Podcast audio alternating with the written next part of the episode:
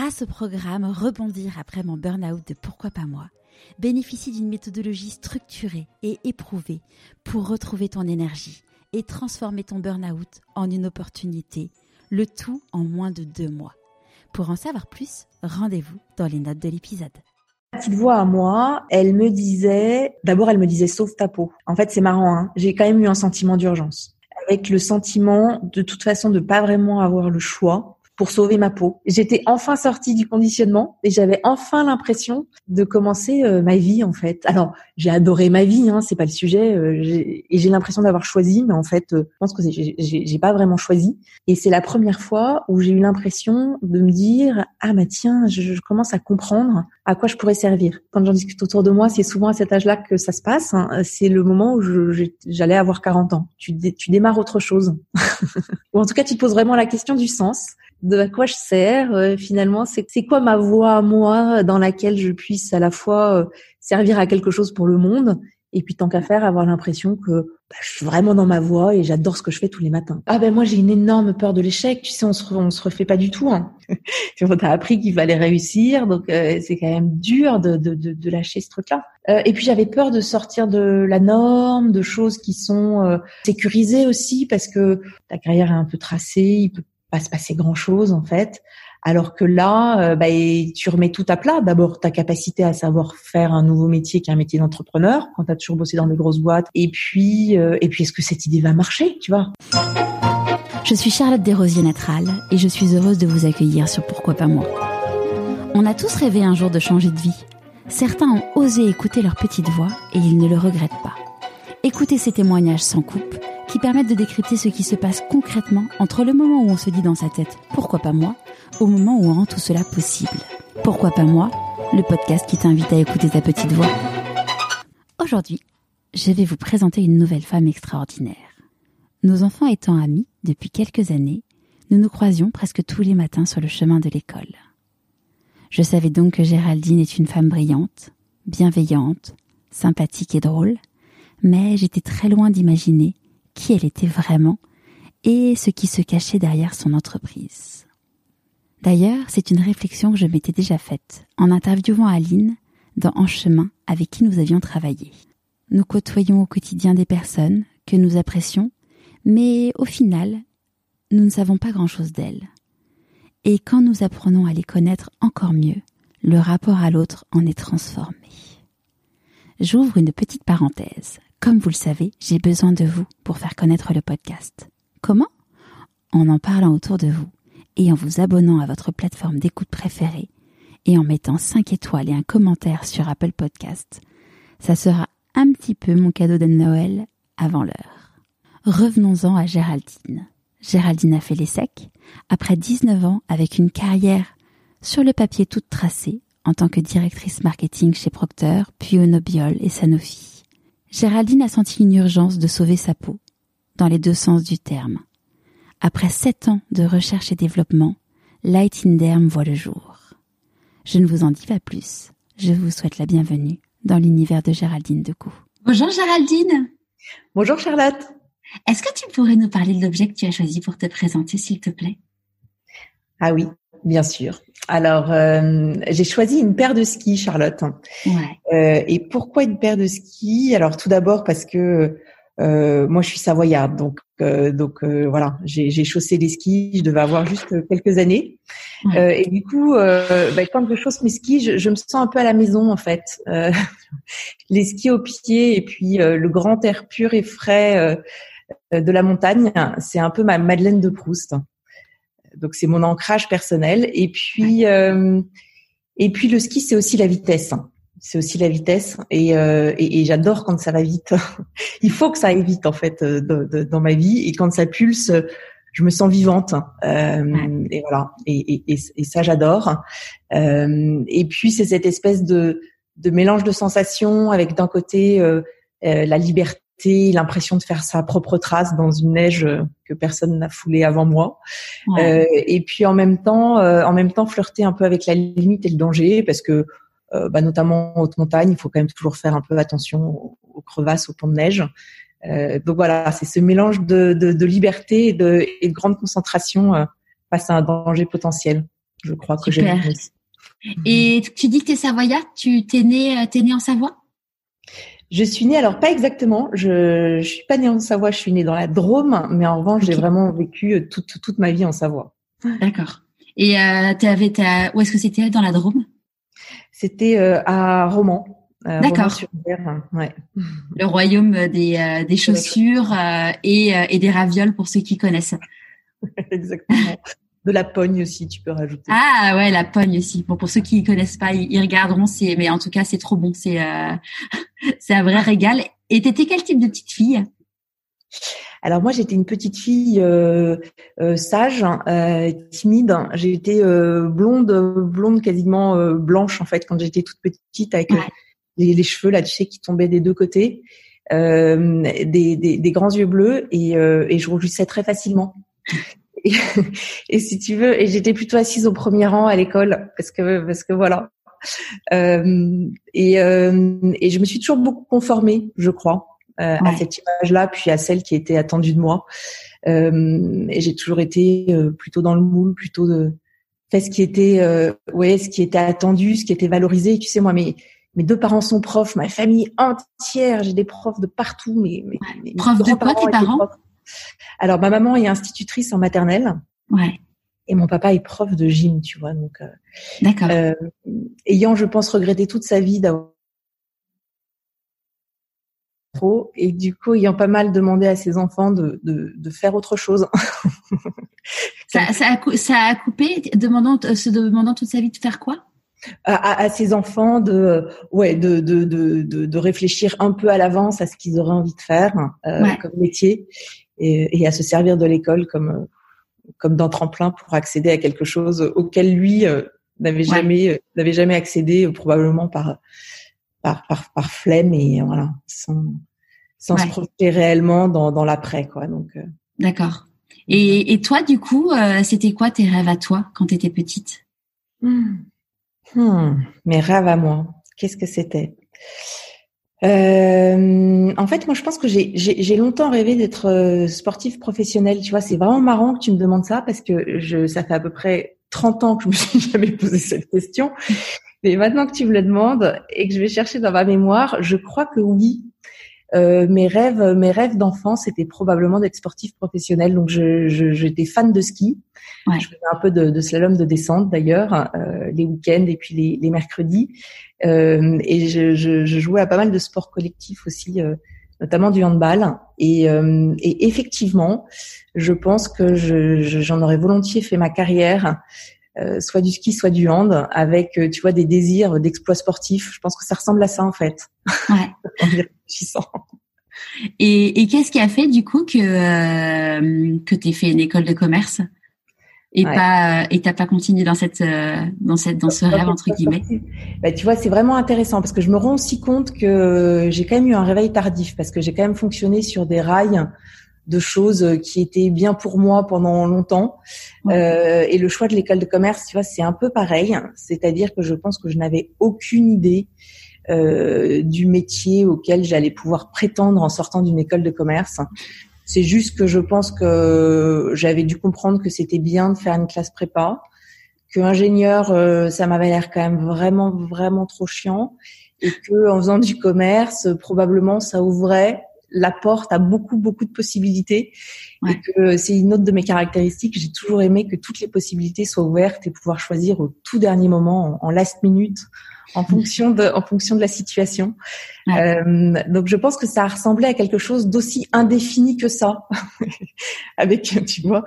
Euh, et puis euh, et puis en fait le sport. Alors pourquoi pas le sport? Parce que en réalité c'est euh, c'est quand même très éprouvant pour le corps et que euh, tu vois à partir de la seconde j'ai commencé à avoir des problèmes de genoux notamment, des problèmes de dos et, et, je me suis dit waouh, mais en fait, je vais jamais tenir toute ma vie. c'est beaucoup trop sollicitant.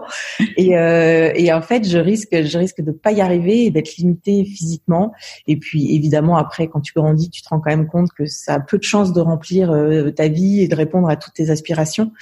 Donc, tu m'as demandé mon rêve de petite fille, c'était celui-là, mais assez rapidement, ça a évolué vers quelque chose de plus équilibré où, où je pourrais aussi faire fonctionner un peu plus largement ma tête. Ouais. Et du coup, au moment de faire le choix, donc après, après, enfin l'année du bac, comment ça s'est passé du coup cette cette réflexion? Oui, ben en fait c'est là. Alors si quand même, c'est c'est pas tout à fait vrai ce que je te dis parce que effectivement euh, euh, quelque part c'est c'est venu un peu d'un d'un espèce de cursus scolaire normé où les gens qui étaient bons en terminale en gros passaient tous en classe prépa et que euh, tu y étais de toute façon largement incité par tes professeurs. Donc tu vois l'espèce de truc construit pour toi auquel tu ne réfléchis pas. Mm. Euh, mais malgré tout, c'est pas tout à fait vrai parce que maintenant que tu me le dis, j'ai euh, j'ai eu une rencontre en, en, terminale, euh, quelqu'un qui s'appelle Christine Prière, elle se reconnaîtra peut-être, euh, qui était euh, qui était à l'époque qui venait d'intégrer les SEC quand j'étais encore en terminale et que j'ai rencontré, j'ai trouvé cette fille mais extraordinaire elle était belle, elle était rayonnante, elle était charismatique. Et en fait, euh, j'ai juste eu envie de lui ressembler. Je me suis dit, mais elle est géniale. Et, euh, et je me suis dit, bah moi aussi, je vais faire des secs. Et donc ça, c'était effectivement en terminale. Tu vois, c'est drôle. Ouais. Je me souviens maintenant. Euh, et donc je suis partie. Et elle avait dû faire sa prépa. Ah oui, non, non. Ah oui, elle avait fait sa prépa à Berthollet. Euh, qui est le, petit qui est le petit lycée de Haute-Savoie, tu vois. Ouais. et puis ensuite, elle était passée au parc. Et je m'étais dit bon bah je vais faire pareil et, euh, et, et, et, je suis rentrée dans cette prépa à Annecy, au bord du lac et dans les montagnes, qui était quand même vraiment canon. Euh, et puis finalement j'ai aussi intégré les secs. Comme quoi c'est marrant, tu vois, quand euh, quand il y a une intention très forte, parfois elle se réalise, sachant qu'effectivement euh, après cette prépa Berthollet, moi j'ai pas redoublé au parc à Lyon et, et c'est vrai que c'était pas si simple euh, d'intégrer une parisienne. Donc donc oui, on va dire que c'était un premier un premier signe positif de, de l'univers, on va dire. En tout cas, je l'ai pris comme ça parce que c'était, c'était vraiment pas une évidence. ouais. Et comment, comment ils l'ont vécu, tes parents? Enfin, comment ils t'ont accompagné pendant cette période-là? Oui, bah, ils ont été hyper, hyper, hyper, hyper, mignons en fait. J'étais, euh, euh, ils ont toujours été très prévenants. Alors, j'étais en, euh, en internat à Berthollet à Annecy, donc euh, ouais. euh, j'étais toute la semaine, toute la semaine partie, mais je rentrais le week-end. Mm. Ils revenaient me chercher et euh, il y a toujours une très grande chaleur affective. Je me suis ouais. toujours sentie assez différente de mes parents, mais euh, mais toujours très euh, très très entourée avec une grande chaleur et et, et ils m'ont toujours donné confiance, ouais. Ouais. Et donc ils étaient ils étaient heureux de te voir euh, dans cette voie? Ouais, ouais, ouais. Je pense que je pense que c'est ils savaient pas bien ce que j'allais faire, parce qu'ils avaient pas trop d'idées de à quoi ça correspondait. C'est c'est ce type de job, mais euh, moi non plus d'ailleurs. Mais effectivement, euh, ils avaient l'impression que c'était que j'étais au bon endroit, quoi. Ouais, super. Donc après, euh, donc après les sacs, tu se poses la question de, euh, bah, enfin, parfois ça se pose pas d'ailleurs. La question si on trouve un, un stage et, et hop, on, on enfile dans un dans un dans un job. Toi, ça s'est passé comment du coup la suite de, de l'ESSEC Alors la suite de l'ESSEC, euh, ça s'est passé. Euh, j'ai toujours fait des choix au dernier moment avec euh, quand même pas mal de bol. Ouais. Euh, tous mes stages, je crois que j'étais la dernière à trouver mon stage. Et à un moment, je me suis dit, waouh, je suis quand même vraiment en retard. Et, et, et j'ai balancé un CV. Et j'ai eu un appel le lendemain d'une personne qui m'a dit, écoutez, je ne sais pas comment votre CV est arrivé sur mon bureau, mais il s'avère que j'ai besoin de quelqu'un. Donc, c'était chez Danone, en, en, ouais. stage sur, sur, les, sur les yaourts à l'époque. Pour et, du marketing, du coup Pour du marketing, oui. Ouais, alors ça, j'étais à peu près consciente que le marketing me, me, me plaisait. Ouais. Et donc, j'ai démarré, j'ai démarré par ce stage chez Danone qui m'a énormément plu.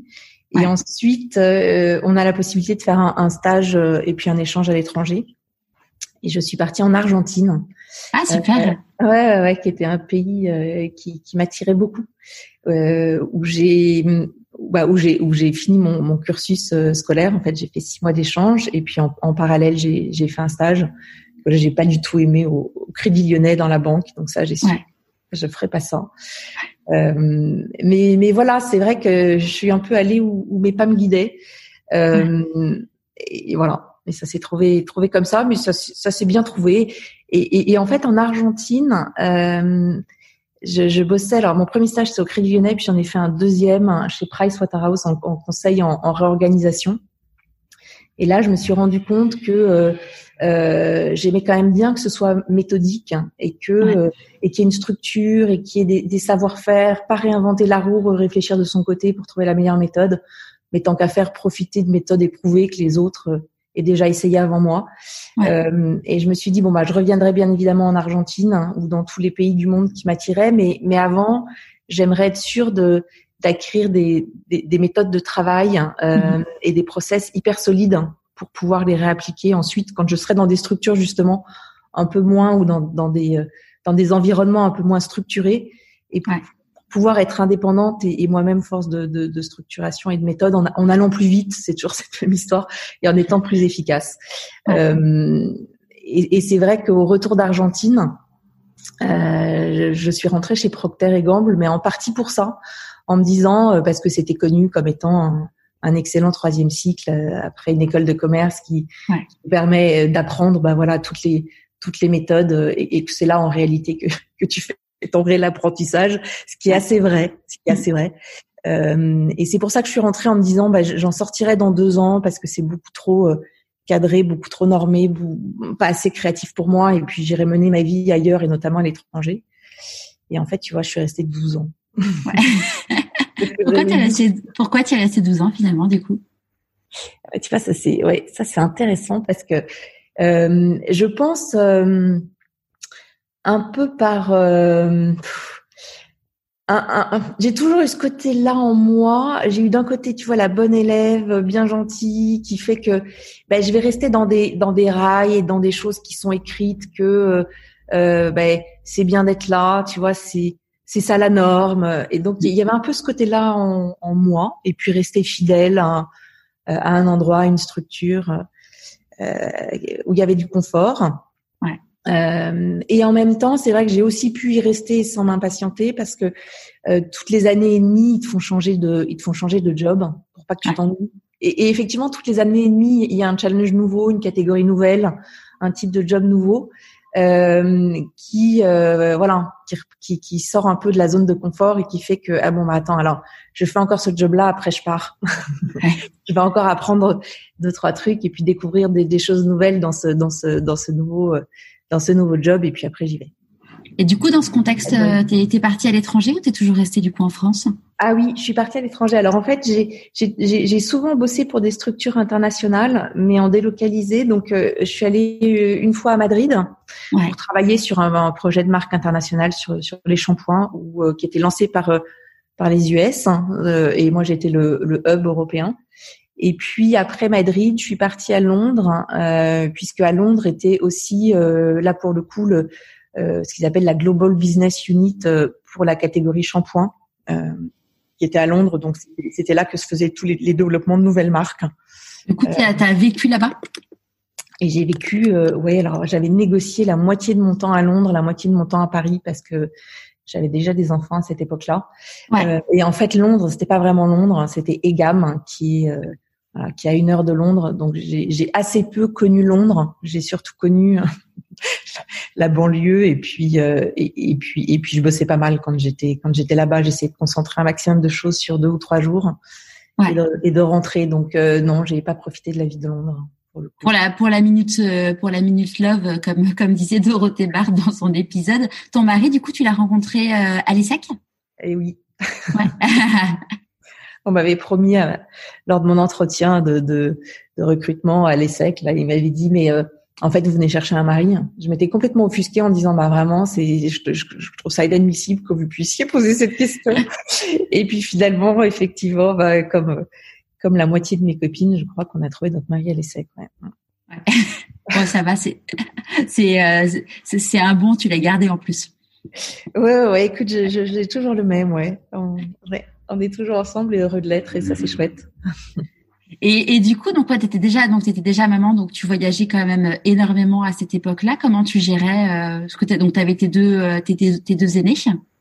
Oui, j'avais mes deux aînés. Et puis, en fait, euh, maintenant que j'y pense, quand j'étais à Londres, en réalité, euh, on, on, développait une marque, euh, une nouvelle marque pour le pour le monde entier. Et du coup, il fallait, euh, l'objectif était de, la, bah voilà, d'évaluer son potentiel dans sur les différents continents. Donc, on avait plusieurs pays leads. On avait le Mexique, on avait la France, on avait la Russie, euh, on avait le Japon et, et l'Inde de mémoire. Et donc, j'étais effectivement très souvent partie puisqu'on a fait des, des concept tests dans tous ces pays-là. Pour évaluer l'impact et puis faire évoluer le, le, concept et le produit. et je bossais avec l'autre usine qui est l'usine des après-shampoings qui elle était était à Kobe au Japon, donc j'étais effectivement très souvent partie. Euh, c'est marrant parce que j'ai oublié en fait que j'étais aussi souvent partie. Le cerveau est bien fait. Hein. Ouais, ouais, ouais. En fait, tu, tu, tu, nettoies tous les tous les passages qui, qui t'ont un peu dérangé parce qu'effectivement, j'avais un peu le sentiment d'être une mauvaise mère quand même. Euh, je trouve ça difficile de, de tout faire bien et, et, et, on se met une bonne pression, mais finalement, mm. Euh, on fait rien euh, de très bien et, et, en plus on vit avec culpabilité, donc euh, ça sert à rien. Euh, et du coup, comment je me suis organisée? Écoute, j'avais euh, j'avais une nounou à domicile. Ouais. Et puis Stéphane à l'époque était sur Paris, donc devait aussi pouvoir assurer. D'accord. Probablement, ouais. Après, sur la minute culpabilité, tu vois, moi, ça me fait penser. Je, je crois que j'en ai déjà parlé. Je sais plus si j'en ai parlé, mais il me semble que j'en ai déjà parlé dans le podcast. Mais en fait, nous, on a donc on avait on a eu nos deux enfants à Marseille. On est parti mmh. vivre à Paris quand, quand notre aîné euh, avait deux ans et demi, ouais, trois ans, non, ouais, quatre ans, ouais, je vais y arriver, quatre ans et quelques, et Pénélope, elle avait un, an et demi. Et, et en fait, jusqu'à jusqu'aux quatre ans et quelques d'Auguste, c'était moi qui allais les le chercher chez la nounou tous les soirs. À, ah. à, peu de choses près. Ouais, à 18 heures, c'est moi qui l'accompagnais tous les matins parce que euh, parce qu'on n'avait qu'une voiture, qu'il fallait une voiture et qu'en plus euh, mon mari il était il était quand même presque quatre jours par semaine à Paris.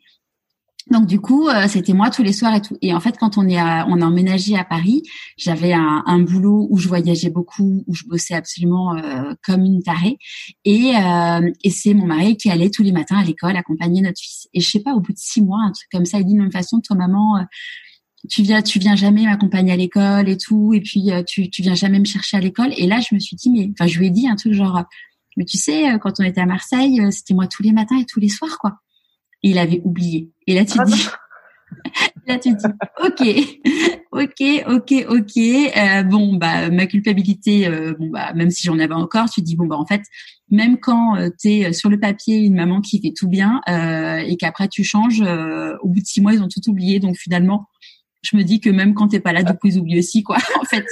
Non, écoute, toi, tu peux pas dire ça. Tu peux pas dire ça parce qu'il y a toute une ah. partie d'eux qui que, que, que, tu as construite en faisant ça. Oui. non, mais bien sûr, je regrette pas de l'avoir fait, tu vois. Mais par contre, tu vois, enfin, je trouve que ça fait quand même vachement réfléchir parce que euh, parce que bon, moi, j'ai encore du mal un peu là à trouver ma place euh, par rapport à eux, par rapport à au rythme et tout, euh, de de pas culpabiliser, de me dire ah bah tiens, si un soir je les mets à l'étude, ça va bien se passer. Mais quand je repense à ça, je me dis bah ouais, en fait, il y a un moment, il faut si t'es bien, ils seront bien en fait. Exactement. Alors ça, tu as complètement raison. Euh, et, et, et, et, tu me refais penser à un épisode aussi euh, de ma vie qui fait que finalement, ça a probablement euh, en, en, partie calmé ma culpabilité. Enfin, je sais pas si c'est ça qui est. Euh, moi, mon aîné a été a eu une, une, maladie assez grave quand il était. Ça a démarré quand il était chez les moyens. Donc, je sais pas, il devait avoir. on a quoi? On a 400 ans chez les moyens. Ouais. Euh, qui était une maladie euh, dégénérative euh, neurologique. Okay. Et, et, on s'en est rendu compte en fait parce que il, il, parlait de moins en moins bien. D'accord. Au début, je me disais tiens, c'est alors, il me disait mais comment ça s'appelle ça en montrant son ventre? Je disais mais ça s'appelle ventre. Et puis là, je me suis dit waouh, en fait, on commence à avoir un problème. Et puis ça s'est traduit par des crises d'épilepsie hyper fortes. J'étais obligée de l'emmener à, à, à Necker. Et, euh, et, puis euh, ça, a duré un peu de temps parce que c'était assez lent en fait au début. Et on a fini par faire des examens qui ont révélé une maladie euh, rare, assez grave, qui s'appelle l'endoclefner, etc. Et, et, il nous a dit, mais en fait, alors avant ça, en fait, pour tout te dire, quand j'ai compris que ça commençait à être grave et avant qu'on ait le diagnostic, hein, qui, est, qui, est, la partie la plus pénible en général, quand tu n'as pas encore le diagnostic, tu sais pas sur quoi c'est dans l'attente. Voilà, tu es dans l'attente, tu sais pas quel va être le niveau de gravité du, du truc, et puis surtout, bah, tu peux pas du tout commencer à agir et, à essayer d'aller vers le mieux, puisque de toute façon, tu, tu sais pas ce qu'il faut faire. Euh, donc à ce moment-là, je me souviens que je suis allée voir euh, mon boss là chez Procter en lui disant écoute j'ai besoin d'être partie demain en fait. Je vais ah je pose ma démission je veux être partie tout de suite j'ai mon fils qui va pas bien du tout. Et là si tu veux c'est ça m'est apparu alors que j'ai quand même toujours fait attention à ma carrière ça m'a apparu mais comme une évidence euh, absolue que euh, c'était ma seule et unique priorité. Enfin et que et que finalement dans la hiérarchie euh, des, euh, des choses importantes pour moi, mais c'était tout en haut et que finalement mon boulot n'avait aucune importance. Si ce n'est qu'il faut faire un déclic comme ça de quelque chose de grave pour t'en rendre compte. Et qu'avant ça, bah, l'équilibre était difficile à trouver, alors que là, du coup, je me suis dit bah à 100% j'arrête. Bon, finalement, il s'avère que ils ont bon ils ont quand même pu le garder à l'école et, finalement j'ai demandé un 50% en gardant une partie d'un job euh, et, euh, et, je me suis occupée de lui pendant pendant un an et demi. D'accord. Évidemment tous les examens, tous les euh, euh tous les rendez-vous à Necker. On a fini au bout de trois mois par comprendre euh, que c'était cette maladie assez grave.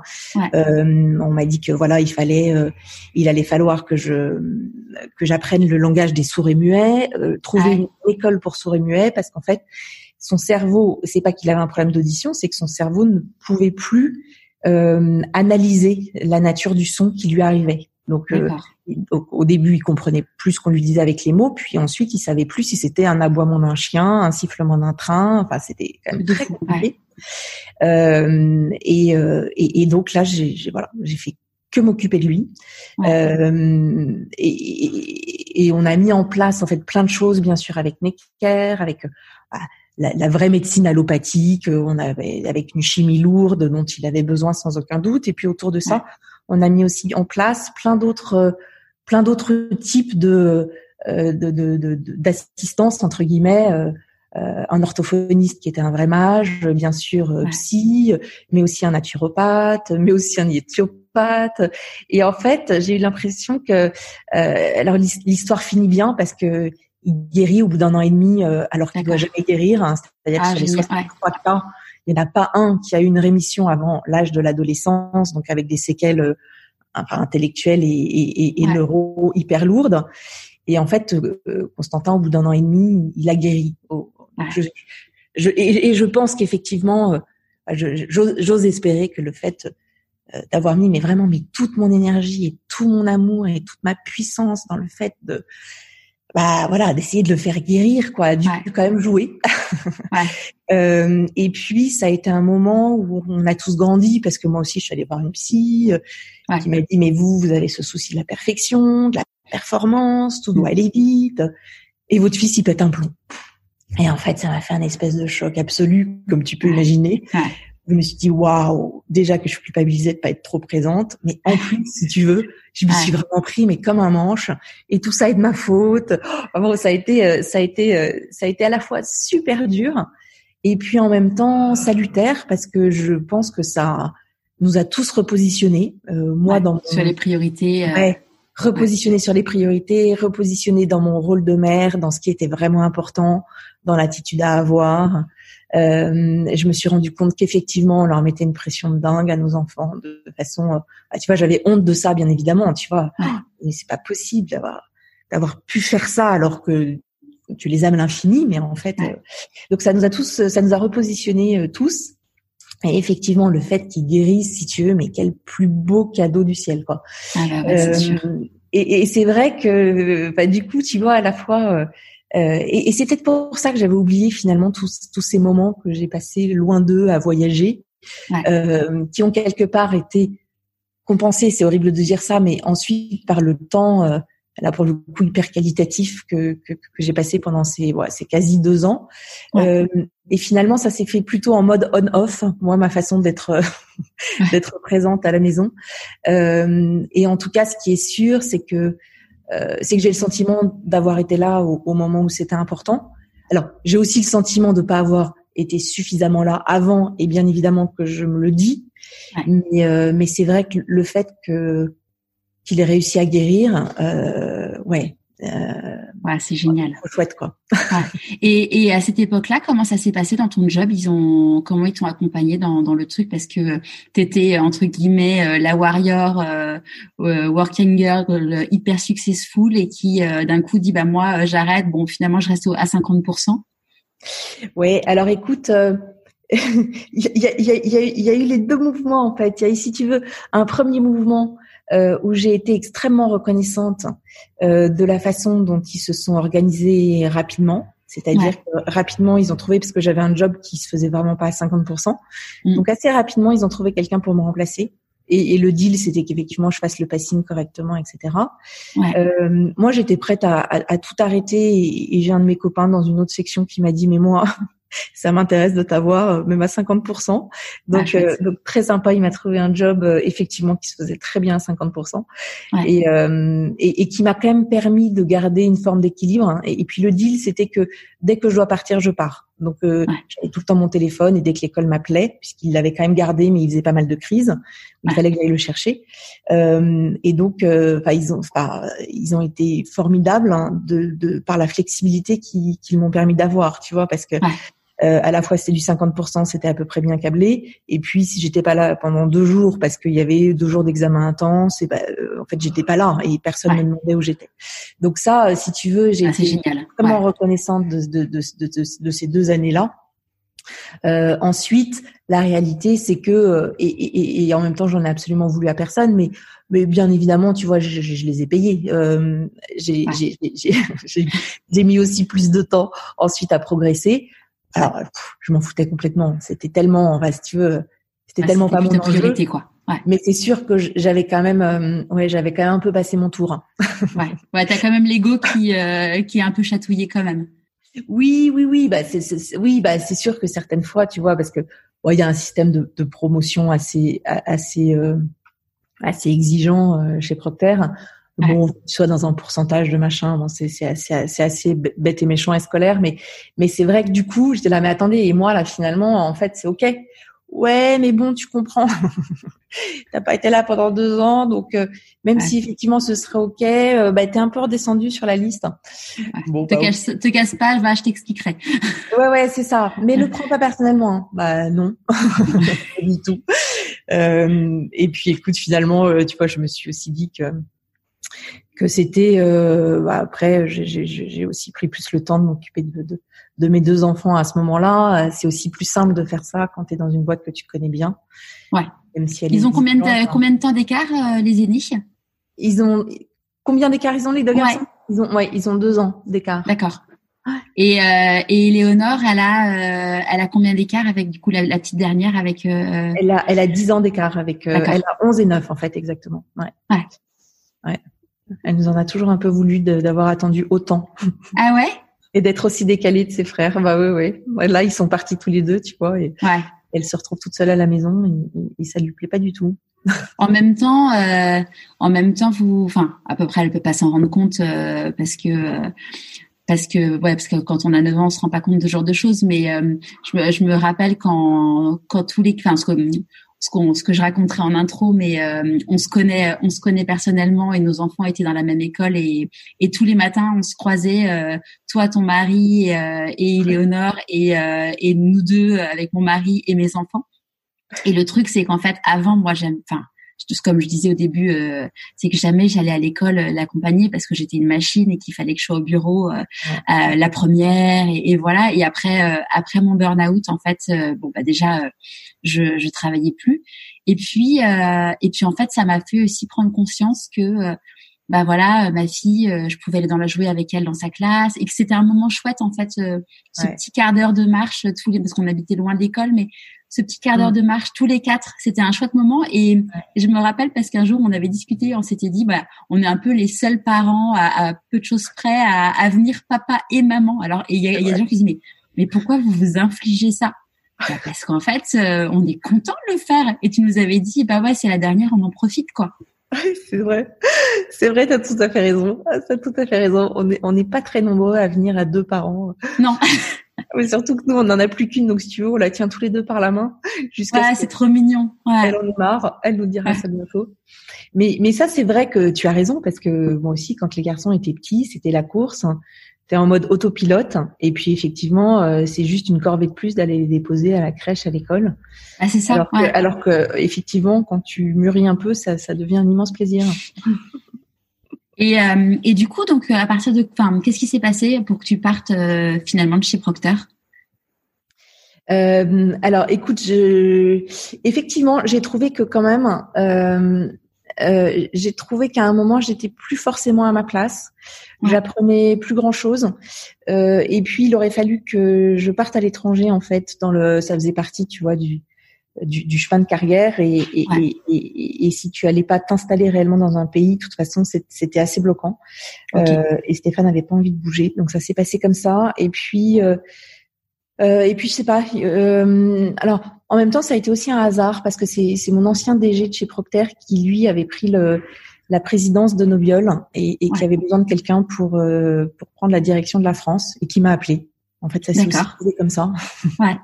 comme quoi, pendant très longtemps, j'étais quand même en autopilote, à me laisser faire un peu par la vie. Et puis, euh, et puis, c'est que, c'est que un peu plus tard que j'ai l'impression d'avoir vraiment pris les rênes de ma destinée. C'est drôle, euh, mais c'est pas encore ce moment-là parce que là, j'y suis encore arrivée un peu par hasard. Euh, et, et, et, et, et j'ai vraiment adoré ce, ce, ce, ce job-là chez Noviol. Ouais. Euh, j'ai vraiment adoré, donc j'ai pas du tout regretté. Euh, mais c'est assez marrant parce que ça m'a replongé au cœur d'une autre de mes histoires que j'avais complètement enterrée. Ouais. Euh, qui est le fait que j'ai eu un cancer de la peau à 20 ans, euh, parfaitement pris en charge, guéri. Enfin, il n'y a, y a, y a, pas eu de problème euh, par la suite, si ce n'est que bah, depuis, je suis quand même suivie très très régulièrement euh, par mes amis les dermatologues et que voilà, je je fais très attention et, et j'enlève quelques-uns de mes 250 grains de beauté assez régulièrement. Euh, et euh, mais cela dit, je l'avais un peu enterré comme quelque chose qui n'est jamais arrivé. Ouais. Parce qu'en plus, ça fait pas temps. En plus, euh, c'est c'est quand même pas courant, quoi. Ouais, c'était un peu tôt. Alors moi, j'ai la peau super claire et j'ai énormément pris, pris, le soleil parce que je, je, suis née en 71, donc dans les années 70-80. Euh, tout le monde était exposé à fond, sans crème, sans rien, et, ouais. c'était le moment où, on te racontait que le coup de soleil était juste le, prémisse du bronzage et que c'était T'inquiète, ça, va, ça va se transformer en bronzage. Ça va se transformer en ce sacro-saint bronzage, tu vois, cette couleur, euh, cette jolie couleur cuivrée qui, qui, qui convenait d'arborer. Alors moi, ça m'arrivait jamais. En plus, c'est ça qui est con, c'est qu'en fait, ça ne transformait jamais puisque ça faisait blanc rose, blanc rose, blanc rose. Vanille fraise. vanille fraise, c'était totalement inutile. Et moi, j'étais le contre-exemple du passage au bronzage. Mais bon, personne n'a dû se dire que c'était un problème à l'époque. Euh, donc effectivement, c'était euh, c'était effectivement, euh, mais ça faisait pas partie de ce que j'avais envie d'intégrer. Ouais. je pense que je l'ai. Je me suis dit non, bah c'est fini et c'est pas grave et on n'en parle plus. Et, ça, t'as pas eu peur jamais arrivé.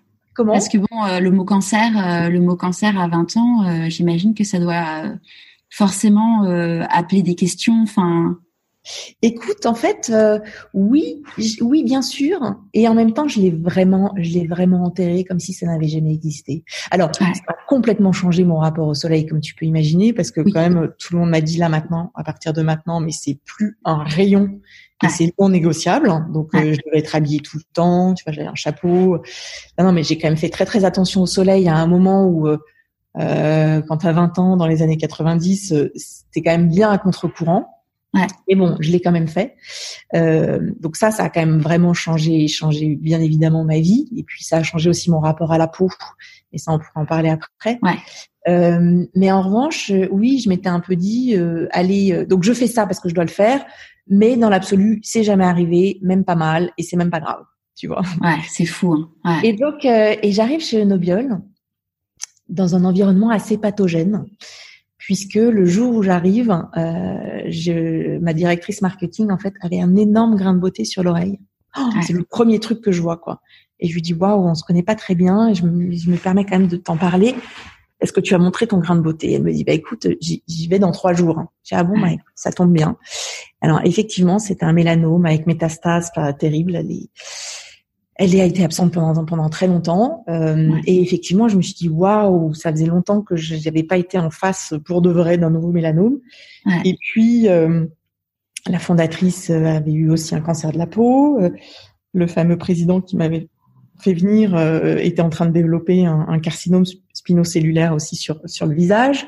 Et je me suis dit waouh et et, et plusieurs des personnes avec qui j'étais avaient une peau aussi très claire avec plein de grains de beauté et se faisaient suivre régulièrement et donc je me en plus, oh. euh, rappelons que Nobiol, euh, c'est des petites pilules pour euh, pour faire en sorte d'optimiser de, le bronzage, si je si je si je résume bien. Tu as tout à fait raison. En plus, effectivement, le produit star de Nobiol, hein, c'est le c'est Nobiol solaire, hein, qui sont des alors qui sont en réalité des gélules qui euh, qui assure aussi une certaine photoprotection. Et c'est en fait beaucoup là-dessus que j'ai travaillé puisqu'au début c'était c'était pas bien démontré. On était beaucoup sur la coloration et le bronzage avec des bêta-carotènes. Et puis en allant vers d'autres sources de euh, d'ingrédients euh, avec plutôt du du du lycopène de tomate riche en, en, en fluène et en fluène et en phytoène, je crois que ça s'appelait. Euh, en fait, on, on, on, a mis en évidence, c'était une des études cliniques qui me tenait beaucoup à cœur, un, un effet photoprotecteur. Okay. Puisque nos solaire, tu peux aussi t'en servir pour euh, réduire la lucite estivale. Et effectivement, on a bien la lucite estivale, tu sais, ces espèces de petites réactions euh, au soleil. Taches, euh. Ouais, ça te fait plein de petits boutons qui démangent énormément ou qui peuvent même prendre des proportions terribles. Okay. Euh, et ça marchait assez bien. Et donc, on s'est dit, il y a, a peut-être autre chose que cette histoire de bronzage. Ouais. Et effectivement, euh, y a, ça, ça, déclenche toute la production par le corps de caroténoïdes qui viennent protéger quelque part tes cellules, alors faire bronzer aussi, hein, ouais. mais, protéger tes cellules. Et, et du coup, euh, effectivement, je me suis retrouvée au cœur de cette problématique qui m'a vraiment passionnée ouais. euh, de, de, de, la protection de l'intérieur par la nutrition. Euh, et effectivement, à ce moment-là, je me suis dit tiens, c'est drôle, hein, cette histoire de peau, j'y suis complètement par hasard, mais mais euh, mais mais c'est là où je dois être. ouais, il y a quand même deux trois il y a quand même deux trois signaux entre euh, entre toutes ces personnes qui tombent malades euh, et ce produit. Exactement, c'était assez incroyable. Et puis euh, suite des signaux, donc j'y suis restée, euh, j'y suis restée quatre ans en fait chez Nobiol, enfin trois ans exactement. Puis ensuite on a été racheté par Sanofi, donc c'était un passage Sanofi. Ouais. Et, euh, et, et, et, vers la toute fin, en fait, moi j'ai euh, j'ai aussi développé un nouveau carcinome. Donc bon, ça c'est vraiment pas très grave, un petit un petit vasocellulaire. Donc c'est rien du tout, ça métastase pas, euh, il n'y a, pas, y a pas de danger réel. Ça, ça dit juste que ta peau, effectivement, ne peut plus supporter un rayon de soleil ouais. et, euh, et, euh, et, commence à transformer euh, pas de la bonne façon, quoi. Ouais. Et du coup, euh, donc bah, je me suis dit zut, effectivement, bah oui, en fait, c'était réel mon histoire. Hein, donc j'ai quand même une petite faiblesse à ce niveau-là. Et puis après, voilà, à ce moment-là, ma peau est devenue complètement intolérante. Je supportais plus un rayon de soleil. J'étais obligée euh, je me mettais un chapeau, mais je me mettais même des écharpes sur le bas du visage tellement je supportais plus la lumière. Euh, et, et, là, je me suis dit waouh, mais je peux pas rester comme ça, quoi. C'est pas possible. Ouais. Et, euh, et, et, en allant chez, chez, le dermatologue, parce que je lui dis mais là, là, j'ai des sensations hyper désagréables de brûlure, je supporte plus rien. Elle m'a fait passer sous euh, sous un panneau de un panneau de lumière en fait de basse intensité ou de, de lumière LED. Les dermatos sont de plus en plus équipés avec ce type de avec ce type d'appareil en ouais. disant écoute euh, c'est un vrai effet anti-inflammatoire. Et puis mine de rien tu prends plus jamais aucun rayon euh, du soleil par peur des UV ouais. mais, mais, la lumière c'est quand même source de toute vie sur terre. Donc tu peux pas non plus te passer complètement euh, de tout rayonnement quoi. Il y a plein ouais. de rayonnements qui sont essentiels à l'activité cellulaire. Et tout donc je me suis dit bah ouais évidemment. Et donc je passe sous le truc. Bon euh, qui a effectivement une vraie valence anti-inflammatoire. Hein. En l'occurrence, là, c'était des lumières rouges et infrarouges. Et effectivement, au bout d'une séance, euh, toutes mes sensations, en tout cas, disparaissent. Ouais. Donc, j'ai commencé à m'intéresser assez largement à cette lumière, parce que c'était un vrai paradoxe, en fait. Ouais. De me dire que le, tu vois la lumière c'est délétère, mais la lumière soigne. Il euh, mm. y a du bon, il y, y a, du mauvais, mais il y a aussi il y a du bon. Ouais. Et j'ai commencé à lire toutes les études cliniques autour de la lumière, euh, ce que j'avais appris à faire chez Nobiol, à regarder vraiment ce qui avait été bien démontré, quels étaient quels étaient les mécanismes cellulaires qui étaient en jeu. Et en fait, j'ai découvert que c'était effectivement euh, que c'était effectivement passionnant et que selon les longueurs d'onde, bah, selon les couleurs, tu vois, des, du, du, du, rayonnement ou les longueurs d'onde ouais. du rayonnement, bah, on pouvait aller euh, euh, faire plein de choses hyper intéressantes pour la peau. On pouvait effectivement, il y a, y a de la photoprotection, hein, au, ouais. de l'infrarouge. On peut préparer la peau au soleil en réalité. Euh, il y a aussi tout un, euh, toute une valence anti-inflammatoire bien, bien, bien démontrée de ces lumières. Donc ouais. moi j'avais vécu, mais ça marche aussi assez bien sur des érythèmes persistants ou sur des peaux hyper réactives qui supportent plus rien. Et puis euh, il y a une valence aussi de régénération euh, de réparation, notamment quand c'est associé à certains principes actifs. Ça peut ouais. euh, contribuer à réparer en fait les dégâts de l'ADN liés, au, liés, aux UV. Et puis, euh, un peu comme la photosynthèse des plantes, ça vient relancer ben, plein de synthèses absolument essentielles de la peau pour revenir produire quelque part cette matière peau. Ouais. alors la peau, c'est essentiellement des protéines, hein, mais il faut les produire en quantité, euh, en quantité suffisante, puis de, la, puis de bonne qualité. Euh, et en tête de ces protéines, il y a le collagène qu'on connaît bien. mais il y en a plein d'autres. Et effectivement, cette lumière a cette capacité, si tu veux, de venir mettre la cellule en mouvement, euh, en mode production, en mode sécrétoire, pour pour la pousser à, à, à effectuer correctement toutes ces synthèses et notamment ces synthèses de collagène. D'accord. Donc je me suis dit waouh, c'est quand même super intéressant. Ouais ce serait quand même génial de pouvoir le ramener à la maison. Ouais. en tout cas, moi, ça me motiverait énormément d'avoir un truc comme ça chez moi, miniaturisé, euh, que je puisse faire tous les jours, puisque il y a un vrai intérêt à, à, à, à, la fréquence de ces applications. Ouais. Le faire tous les jours pour tous les jours réparer, régénérer, relancer. Et du coup, je me suis dit, waouh, en fait, j'aurais quand même super envie de faire ça. Et, euh, et, et, et c'est parti comme ça parce qu'il y avait une injonction à, à l'action. Alors après, les gens se soignent chacun selon son caractère. Euh, mm. Moi, je crois que c'est d'agir en fait. J'ai besoin d'agir. En l'occurrence, là, c'était agir pour moi. Et puis, c'était aussi beaucoup plus largement agir euh, pour les autres, pour tous ceux qui étaient autour de moi et qui avaient besoin de prendre soin de leur peau aussi au quotidien. Et puis, euh, et puis pour plus largement, je, je, je, me disais si ça peut aider d'autres personnes que je ne connais pas, et ben super. Hein.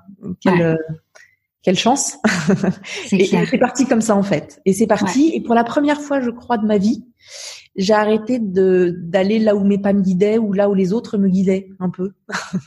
finalement, c'était peut-être là où là où tes pas te guidaient, mais pas ce pas, pas les pas euh, du conformisme. Pas les pas du conformisme, mais du normatif et du euh, bon bah après une prépa tu peux aller aller sec et puis tu peux aller chez Procter Gamble tu vois. Là je pense que j'étais enfin sortie du conditionnement et j'avais enfin l'impression de commencer euh, ma vie en fait. Alors j'ai adoré ma vie hein c'est pas le sujet euh, et j'ai l'impression d'avoir choisi mais en fait euh, je pense que j'ai pas vraiment choisi. Et c'est la première fois où j'ai eu l'impression de me dire ah bah tiens je commence à comprendre à quoi je pourrais servir Et de façon, euh, de façon marrante, parce que quand j'en discute autour de moi, c'est souvent à cet âge-là que ça se passe. Hein, c'est le moment où j'allais avoir 40 ans. Et, euh, et, et, je sais pas, j'ai l'impression que 40 ans, tu, tu, tu démarres autre chose. ouais. Ou en tout cas, tu te poses vraiment la question du sens, de à quoi je sers. Euh, finalement, c'est quoi le karma C'est quoi mon, c'est quoi ma voie à moi dans laquelle je puisse à la fois euh, servir à quelque chose pour le monde et puis tant qu'à faire avoir l'impression que bah, je suis vraiment dans ma voie et j'adore ce que je fais tous les matins. Quoi. Et donc voilà. Après, c'est pas facile, hein. mais, en tout cas, l'évidence était là. Donc, du coup, euh, ton ta petite voix à toi, elle te disait quoi de, de faire quoi?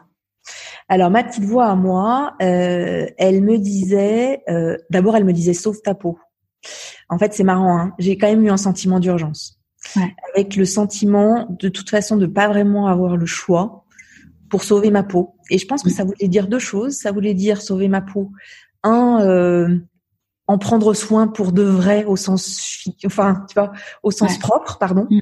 euh, et faire quelque chose qui soit en, en, rapport avec la santé de la peau. Et puis aussi au sens figuré, où je me suis rendu compte que je m'étais jamais tellement posé la question de mes besoins, mes désirs profonds. Euh, euh ce qui était mon chemin et pas celui que les autres avaient envie que je prenne.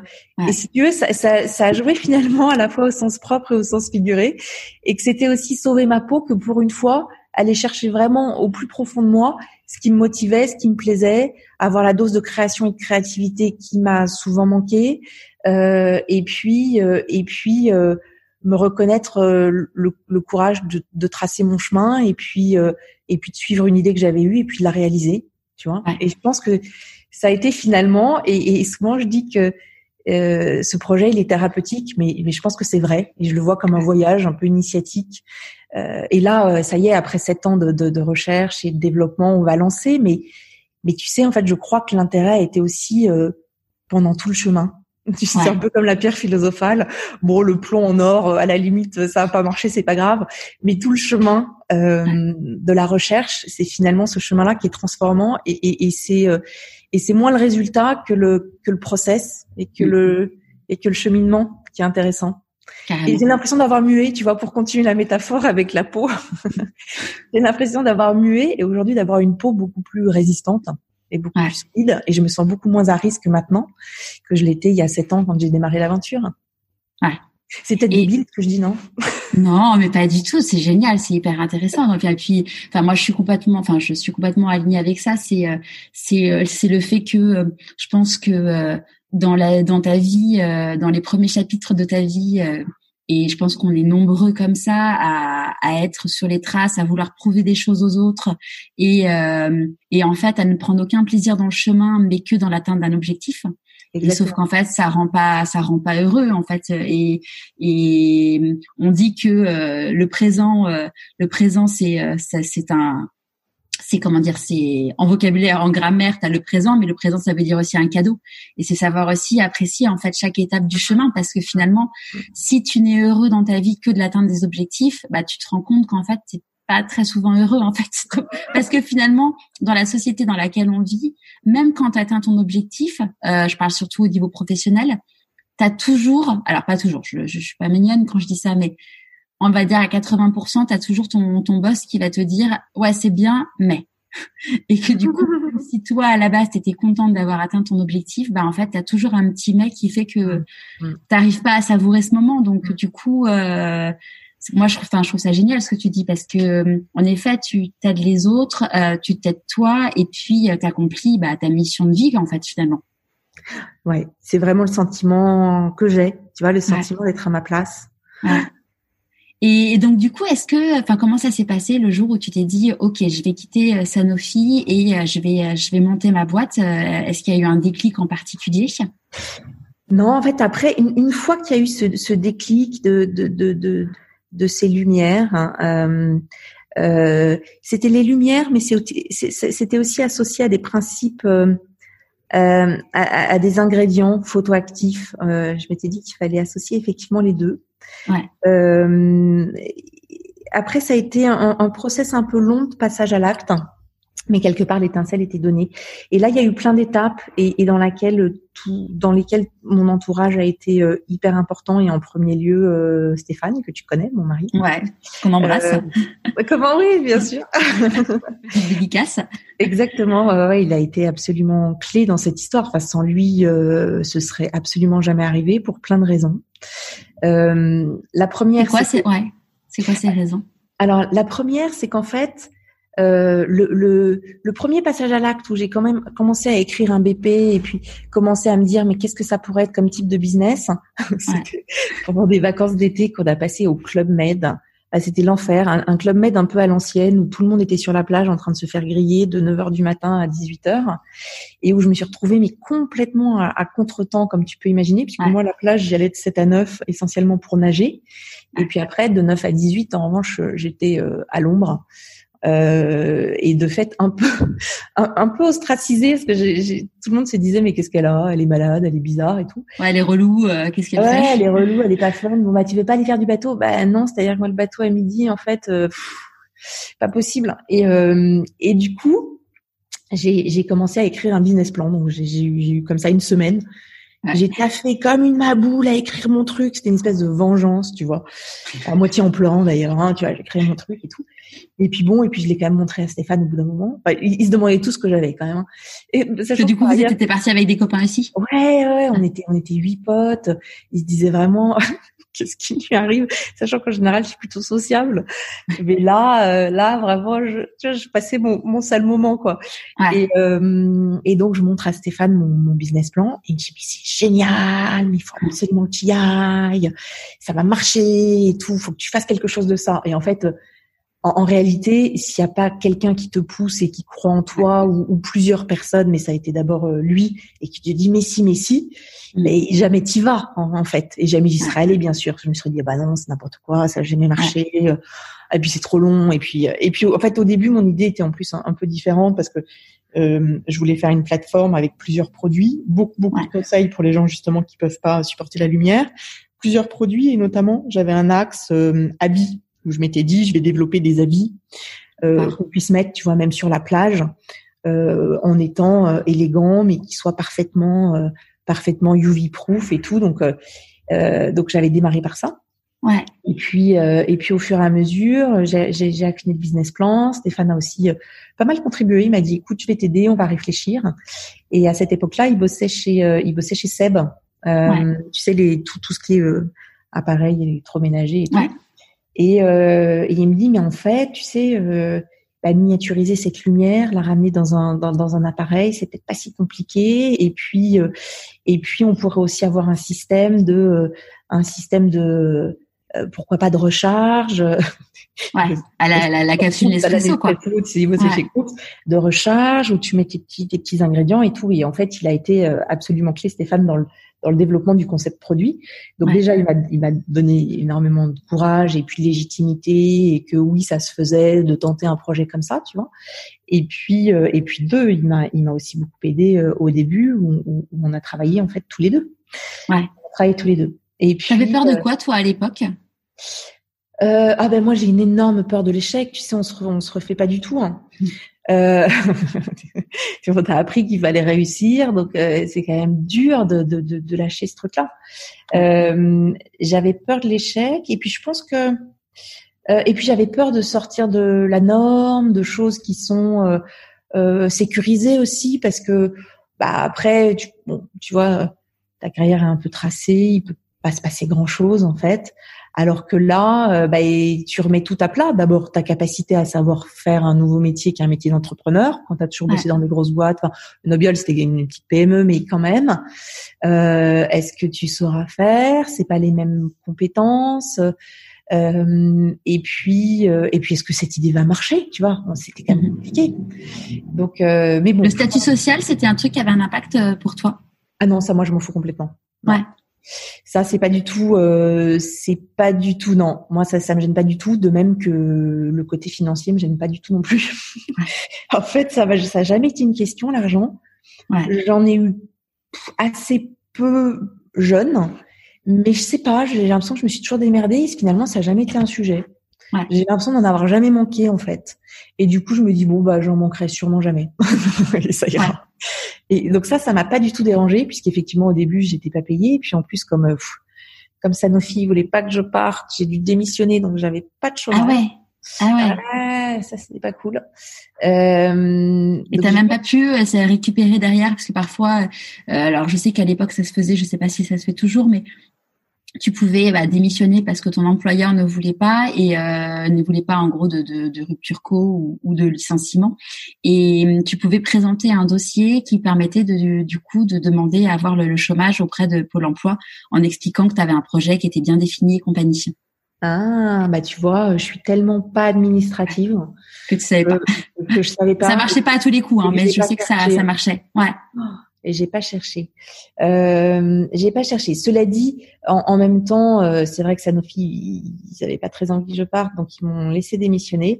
Mais, euh, mais, mais auparavant, ils ont été quand même très sympas puisque euh, j'avais annoncé que j'avais ce projet-là. Et mhm. du coup, j'ai pu prendre un, un, un temps partiel sans lâcher mon job, pendant lequel j'ai démarré notamment tous les tous les essais, toutes les tous les premiers essais qu'on appelle in vitro là sur les sur les cellules, sur les tapis cellulaires pour faire la preuve du concept scientifique. Donc ça, ça je, l'ai fait pendant un an en parallèle de Sanofi. Alors je l'ai évidemment, moi je suis incapable de mentir, donc euh, j'ai évidemment tout bien expliqué ce que j'étais en train de faire. Ouais. Euh, et je leur ai dit bah soit je pars maintenant parce que j'ai vraiment envie de faire ça, soit euh, ça va pas me prendre tout mon temps, donc je peux je peux rester à 3 cinquièmes si vous voulez en étant tout le temps super engagé dans ce que je vais faire pour vous. Il faut que vous soyez à l'aise avec le concept.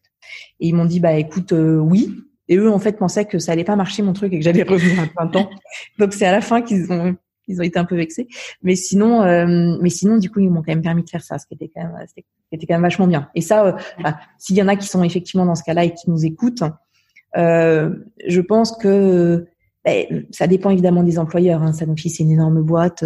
Euh, un de plus, un de moins, ça fait pas forcément la différence, mais mais quand même, euh, il y a il y a il y a des choses à il y a des choses à faire maintenant qu'il y a une vraie flexibilité euh, au travail que bah, moi, moi aussi hein, dans, dans ma boîte là j'ai j'ai une personne qui fait aussi autre chose en parallèle parce que elle donne des, elle est très investie dans, dans tout ce qui est éducation, soutien et autres. Et elle y consacre une journée, quoi. Euh, ça se fait de plus en plus et ça se demande. Carrément. Donc voilà. Et puis en plus, parfois il y a des, il y a des, il y a des, il y a des Il y a même des, des, aides internes pour les pour les porteurs de projets comme ça qui sont en transition. Donc voilà, donc faut effectivement. Ah ouais, t'as as raison de le dire. Ouais, parce que tu vois là, je vois euh, il y a de plus en plus de personnes que j'interviewe. Là, je pense notamment à une personne que j'ai interviewée la semaine dernière. Bon, l'épisode sera diffusé euh, le, le, 31 décembre. Euh, et lui, euh, lui clairement, il dit en fait que bah voilà, il était il était à la BNP, il me semble, et il voulait être photographe. Hmm. Et en fait, il a commencé, euh, déjà, il a commencé à, à, vouloir exposer en dehors de son temps libre. Ensuite, euh, il a commencé à, à, ça, comme ça a commencé à bien marcher suite à une expo, eh bien, euh, il a demandé un 4 5 e Et tu vois, il y a pas, il y a pas mal de personnes d'ailleurs que j'ai, enfin, je pense aussi, tu vois, Clémentine Gallet qui a lancé Bliss, qui est à la base un podcast et maintenant qui est un peu, qui est beaucoup plus qu'un podcast. Et elle, elle était chez TF1 et elle a commencé, bah, elle a commencé ça, pareil, le, le projet, c'était le soir. Et puis, et puis bah quand elle a commencé à recevoir plus de mails de Bliss que pour Bliss que pour TF1, elle s'est dit bon bah voilà, je vais prendre un 4 5 e Et ouais, on n'est pas tous obligés en effet de, euh, de de tout claquer, de on ça peut se faire étape par étape. Ouais, ouais, c'est un très bon conseil. C'est un très bon conseil parce que c'est beaucoup plus sécurisant. Euh, ça évite de se jeter dans la piscine d'un coup parce que surtout au début. Alors après, ça dépend, mais moi je sais qu'au début c'était pas 100% du temps parce que c'était le temps quand même de ouais, des recherches, ouais. ouais, cette preuve scientifique. Et euh, et puis ça, ça laisse un, un, un, pied euh, un pied dans, dans, dans la sécurité pour se dire et puis si ça marche pas, bah je, je, je reviens à plein temps. Ouais. Donc euh, c'était finalement des conditions ça assez optimales de démarrage. Ouais. Et comment tu as géré? Parce que euh, là, enfin, si tu as des projets entrepreneuriaux où tu peux être bah, faire euh, tout toute seule entre guillemets, là, euh, tu as dû avoir affaire à, à des médecins, à des chercheurs. Comment comment tu as fait du coup pour financer ça et puis pour trouver les bonnes personnes? Ouais, ouais, c'est ouais, ouais, c'est surtout trouver les bons. tu m'étonnes. Et du, alors, comment ça s'est passé? Bon, là, j'ai à nouveau eu quand même un petit coup de bol sur ce coup-là. Euh, en fait, c'est toujours les, les, les, premières rencontres qui sont clés. Après, ça fonctionne un peu par capillarité. Mais euh, donc, la première rencontre qui a été clé, c'est le professeur Grimaud que j'ai rencontré par euh, euh, le gros incubateur de, de la ville de Paris qui s'appelle Paris Santé Cochin qui, est, alors, qui a à la fois une, un incubateur et une pépinière d'entreprise au sein de l'hôpital Cochin, euh, qui est la référence santé en fait à, à Paris, et, et que j'ai eu la chance de, de, de pouvoir euh, de, de, pouvoir les, les aborder. Et par leur biais, j'ai rencontré ce professeur qui était à Cochin, qui était un, un ex-directeur du. Euh, il avait plusieurs grosses unités au CNRS. Il a été directeur de l'Institut Pasteur de Lyon. Il a fondé suite Shanghai il est médecin, il est pathologiste, il est, ouais, c'est un professeur de biologie cellulaire et, et euh, il, doit avoir, je sais pas, de 250 euh, publications à son actif. Il, il, a, il, a participé à plein de recherches assez fondamentales euh, sur différents organes notamment, euh, et bon alors bien sûr la peau, mais pas que. Et il venait de mettre en place son un nouveau labo expérimental à Cochin. Ok. Et donc, euh, et donc j'ai eu la chance de, de, pouvoir le rencontrer. J'ai eu aussi la chance que ça l'intéresse parce qu'à l'époque, il était un peu débordé de projets. Euh, et euh, au bout de au bout de quatre semaines, il me dit bah, écoutez, euh, envoyez-moi toutes les études cliniques que vous avez regardées. je vais vous dire ce que j'en pense. Et puis quatre semaines après, il me dit écoutez, je pense que c'est très intéressant.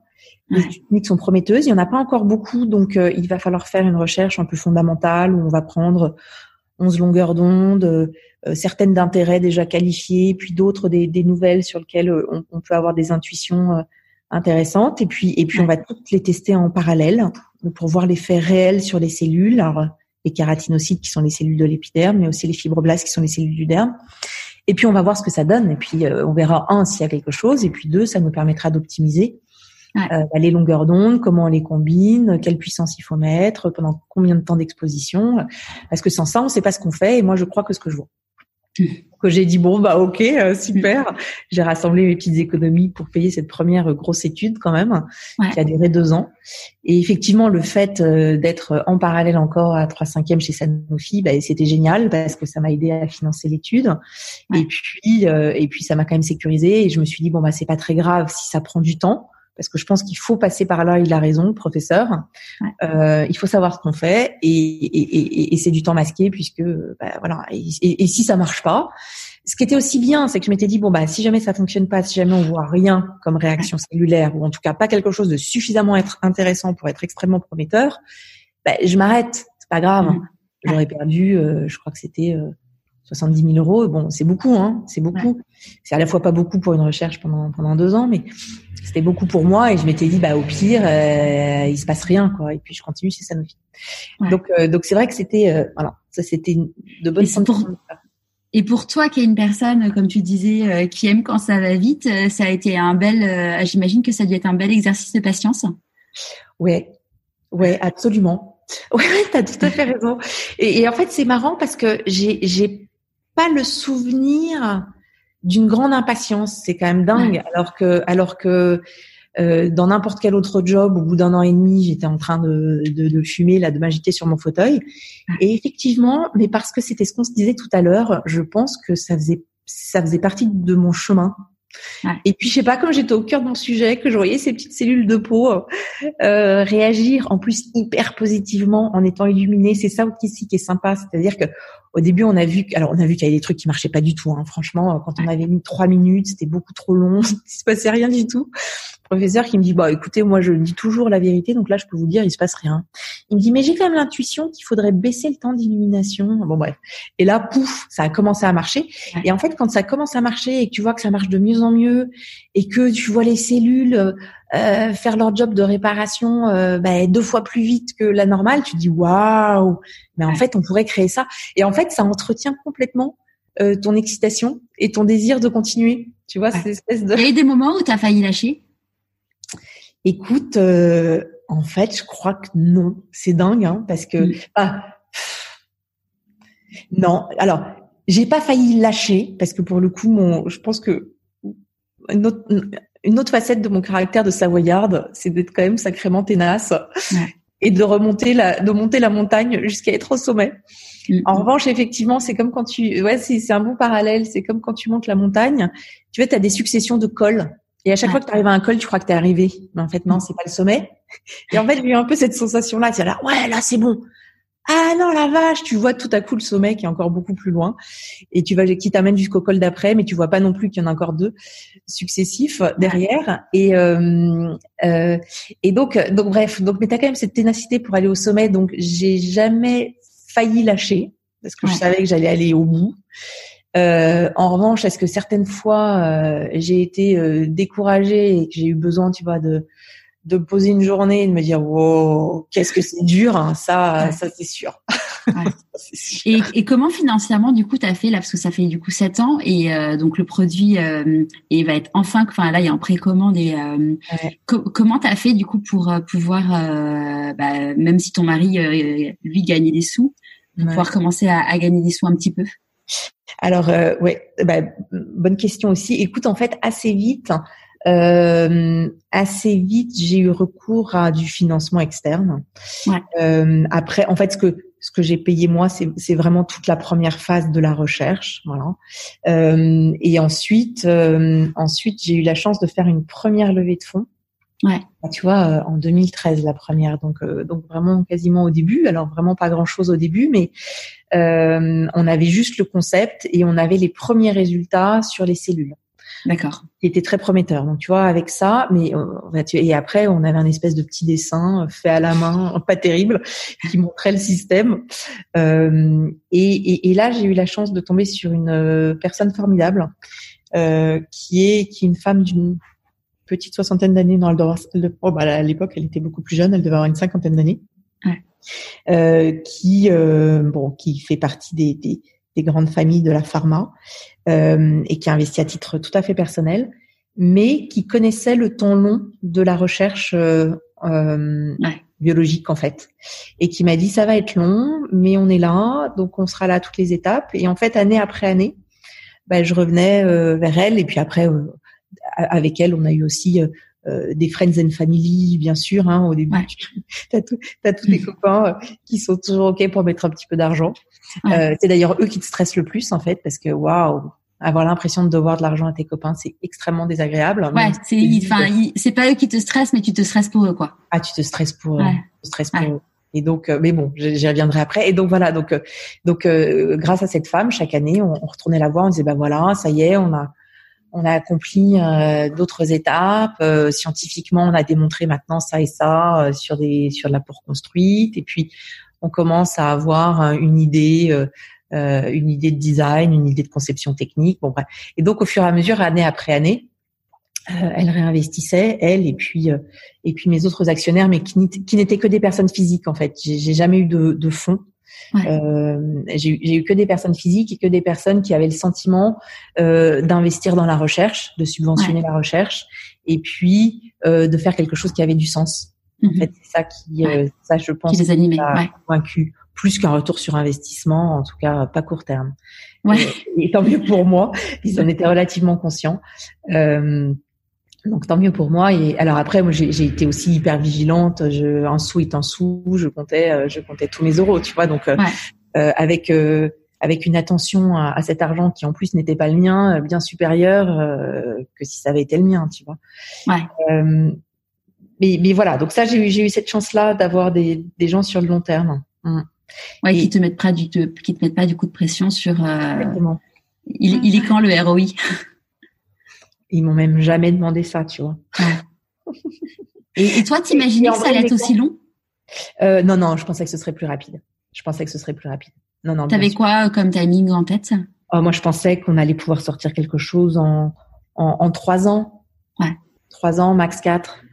En fait, ce qui est c'est très long parce que c'est une somme de complexité. En fait, c'est un projet d'une complexité. Alors pour ceux qui savent pas de quoi on parle, en fait, c'est un, c'est euh, donc du coup vous avez bien compris qu'il y avait de la lumière. Donc c'est un petit appareil qui, euh, qui, qui fonctionne à base de à base de, de, lumière dans lequel on vient clipper des petites dosettes de sérum euh, et cette dosette de sérum est terminée par une bille d'application et, c'est par la bille qui est diffusée la lumière, euh, qui est diffusé le sérum contenu dans la dosette en dessous. Et puis on se sert aussi de cette bille comme d'un applicateur de massage. Donc c'est pour ça qu'on dit qu'on a on a une, triple stimulation euh, stimulation cellulaire. Et en fait, là où c'est ce qui est, ce qui est pas simple, c'est qu'on a cumulé plusieurs complexités. Un, une, vraie complexité scientifique, puisqu'on est allé démontrer de zéro ce que faisaient ces lumières. Il a fallu les paramétrer l'élimination, tout, ce qu'on s'est dit. Et puis on a voulu vraiment voir euh, ce que ça, ce que ça, ce que ça donnait sur les cellules, ce que ça donnait sur des explants de peau. On a fait vraiment toutes les étapes comme si on développait un médicament quasiment en fait. Euh, en médical, enfin tu fais des premières étapes sur les cellules, puis après c'est de la peau reconstruite, et puis ensuite tu vas euh, en clinique sur des vrais patients où on a fait des études sur plus de 200 plus de 200 patients. Euh, pour être absolument sûr de ce qu'on faisait. Donc ça, effectivement, c'est une première complexité, c'est du temps parce que tu es obligé de respecter les étapes. Et puis, euh, c'est aussi un peu d'argent. Donc, il fallait attendre la levée d'après pour avoir de l'argent pour, euh, pour le faire. la complexité technique est aussi pas neutre du tout. Euh, parce qu'il faut quand même développer, bah, c'est tout un système. Dedans, il y a de l'optique assez complexe parce que c'est tout. Il y a, il y a des guides lumière un peu un, peu pointus parce qu'il faut absolument pas qu'on perde de puissance lumineuse jusqu'à la bille. Euh, il y a de la mécanique, il y a de l'électronique, il y a du logiciel. Enfin voilà, il y a plein de compétences qu'il a fallu mettre ensemble. Et puis des, des gens qui, qui avaient jamais travaillé ensemble, c'est-à-dire qu'il fallait en même temps mettre des gens de la cosméto et puis des gens de la de l'optique, de la de la mécanique, design aussi et du design. Parce qu'il est magnifique. Enfin, c'est, enfin, moi, quand je le vois, je, je vois mon sèche-cheveux Dyson, quoi. Écoute, il faut remercier euh, Mathieu Le Hanner. C'est lui qui, euh, qui a eu cet éclair de génie sur le, sur le design. Euh, bah, bon, Mathieu, c'est un grand designer qui commence à être euh, connu.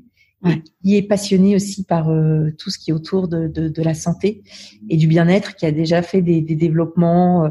c'est lui qui a inventé un des premiers purificateurs d'air il y a au moins, il y a au moins 15 ans. D'accord. Euh, et puis plein plein d'objets comme ça euh, destinés à la santé ouais. et, euh, et qui effectivement euh, s'est hyper impliqué dans notre projet et je l'en remercie mais chaleureusement. Euh, il a fait un travail formidable. Et puis tous les autres, en fait, c'est vrai qu'autour de nous, on, avait on avait on avait une équipe de, de, de scientifiques d'une bonne dizaine de personnes, entre ceux qui, bossent, qui bossaient sur la science et les cellules, ceux qui bossaient euh, sur la partie technique. Et puis il y a tout un aspect aussi, euh, le troisième aspect, donc le deuxième aspect, c'est l'aspect technique. Un scientifique, deux techniques slash design, et puis trois euh, brevets et réglementaires en fait. C'est-à-dire qu'il faut faire attention de marcher sur les pieds de personne. Au-delà de prendre toi des brevets pour te protéger, il faut déjà surtout regarder que personne n'a inventé le même truc que toi. Et va te et, et, va, venir te dire que c'est son invention. Tu vois une fois que tu l'as lancé. Donc en fait, ça c'est un énorme volet aussi que moi je connaissais pas bien.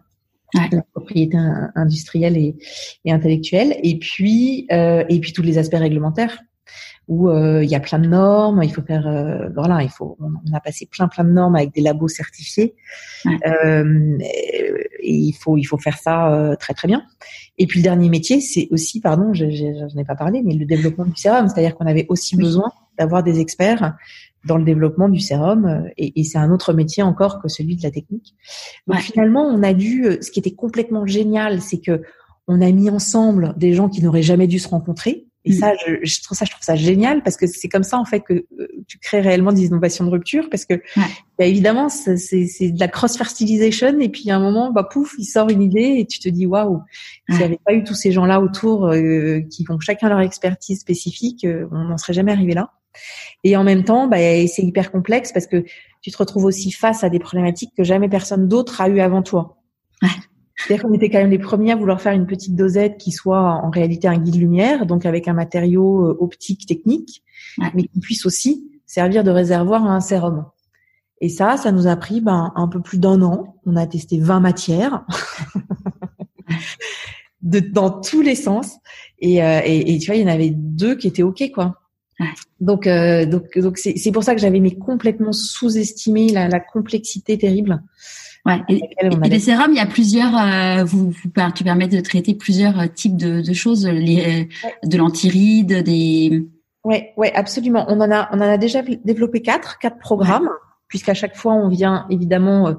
Euh, bah, chaque formule est unique avec des, des principes actifs spécifiques, mais aussi chaque programme lumineux euh, correspondant à cette formule est unique. C'est-à-dire que quand tu rentres ta dosette dans l'appareil, l'appareil reconnaît automatiquement la dosette et programme automatiquement le, la bonne combinaison.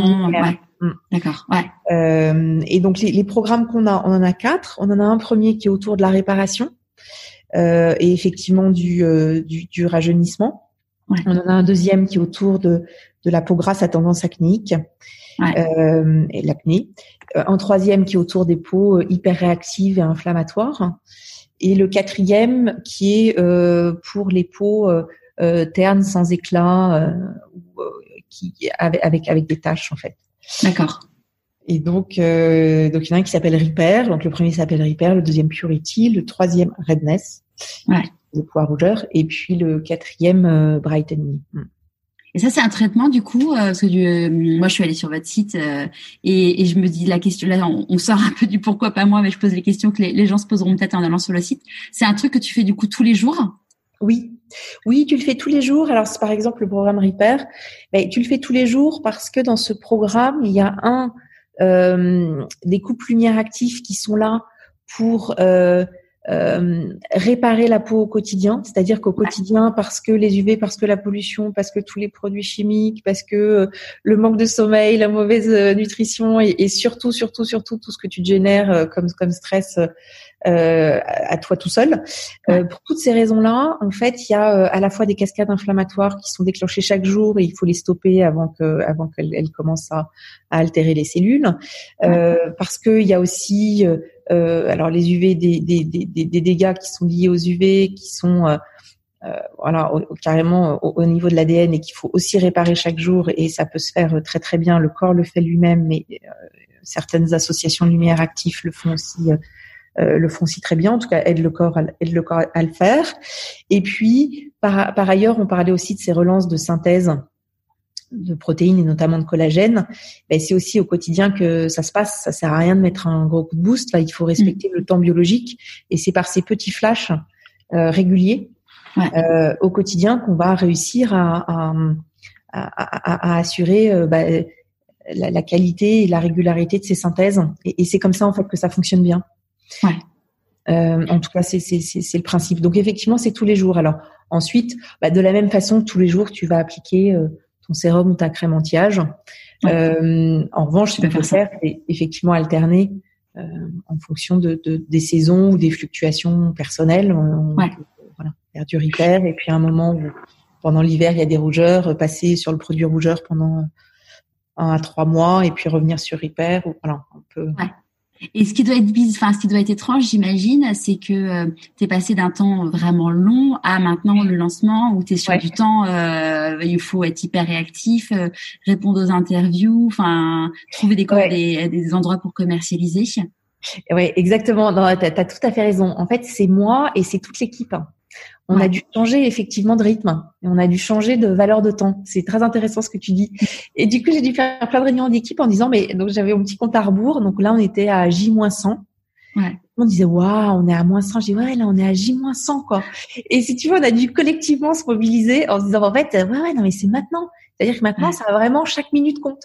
Et euh, mais mais ça s'est fait. Donc ça a pris un peu de temps. Tu vois, j'ai bien fait de commencer à J-100. ouais. on n'aurait jamais été euh, au bon rythme. Euh, bon, tout n'est pas fini, hein, Charlotte. Je vais pas te dire l'inverse. On est à la bourre sur plein de choses. Mais euh, mais écoute, l'essentiel est là. Et, euh, et, et, en tout cas, ce qui est génial, c'est cette énergie de groupe. Tu vois, quand tu me disais, est-ce que tu as jamais voulu lâcher? J'ai dit, bah non. Mais, euh, mais en fait, c'est grâce aux personnes autour de moi. Parce qu'en fait, quand bien même il y a un moment où je me serais un peu démoralisée, je pense qu'il y avait toujours quelqu'un d'autre pour dire non mais attends, tu rigoles, c'est top ce truc. Allez mais qu'est-ce que tu fous, on y va. et donc il y a toujours quelqu'un autour de toi pour euh, pour reprendre euh, pour reprendre le flambeau le moment où éventuellement tu tu faiblis un peu. Et, euh, et, et, là, du coup, c'est formidable parce que c'est cette énergie d'équipe qui, en tout cas, moi, me porte et qui, je pense, nous porte tous. Ouais. C'est quoi pour toi la réussite? Ah ouais, c'est une bonne question. Bon, la réussite, c'est forcément déjà être satisfait de ce qu'on a fait soi-même. Mm. Euh, alors moi, je pense que je suis mon juge le plus dur euh, et que je trouve très vite que c'est pas assez bien. Ou que ça pourrait être mieux. Là, je le pense d'ailleurs, là, présentement, tu vois, sur plein d'éléments. Euh, et donc ça, c'est ça, c'est la première chose, euh, c'est avoir ce, sentiment de satisfaction, en tout cas, que tu t'acceptes, t'acceptes de dire que c'est good enough pour te dire ah, allez, ça va, tu vois. Donc ça, ça ressemble à ça, ça ressemble à la réussite.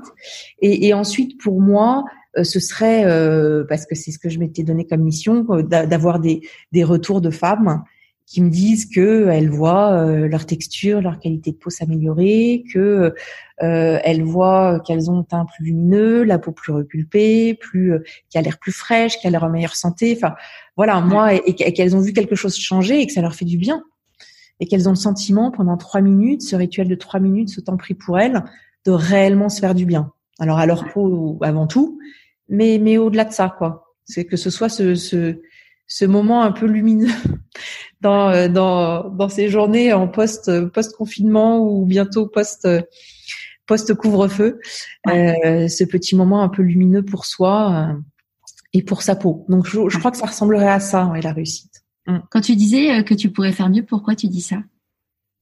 Parce que euh, parce que parce que j'ai toujours cette espèce de sentiment. alors au moment de lancer, j'ai ce sentiment d'imposteur, tu vois, de dire oh mais attends, en fait ce que tu fais c'est pas si terrible quoi. C'est pas si bien. Ah, c'est vrai, vous, avez bossé juste 700 sur le truc. Franchement, c'est un peu léger. Hein. c'est pas si bien et tu vois et donc de temps en temps je relis mes études cliniques pour me dire si attends on a quand même bien démontré ça tu vois ça me calme parce que je me réveille la nuit de temps en temps en me disant oh, et si c'était pas aussi bien que ce que j'imagine tu vois donc euh, et puis je trouve toujours que euh, euh, bah là par exemple ceux qui vont le, je, je, alors on, le dit et puis ceux qui vont l'essayer vont le voir. La diffusion du sérum n'est pas exactement parfaite comme je le souhaiterais. C'est-à-dire que tu vois, ça doit diffuser 0,3 euh, millilitres pour chacune des séances. Et de temps en temps, on est un peu en dessous, de temps en temps, on est pile poil dedans, puis de temps en temps, un peu en dessus, un peu en dessous, et, on ne sait pas vraiment pourquoi, en fait. Il y a probablement des phénomènes de capillarité.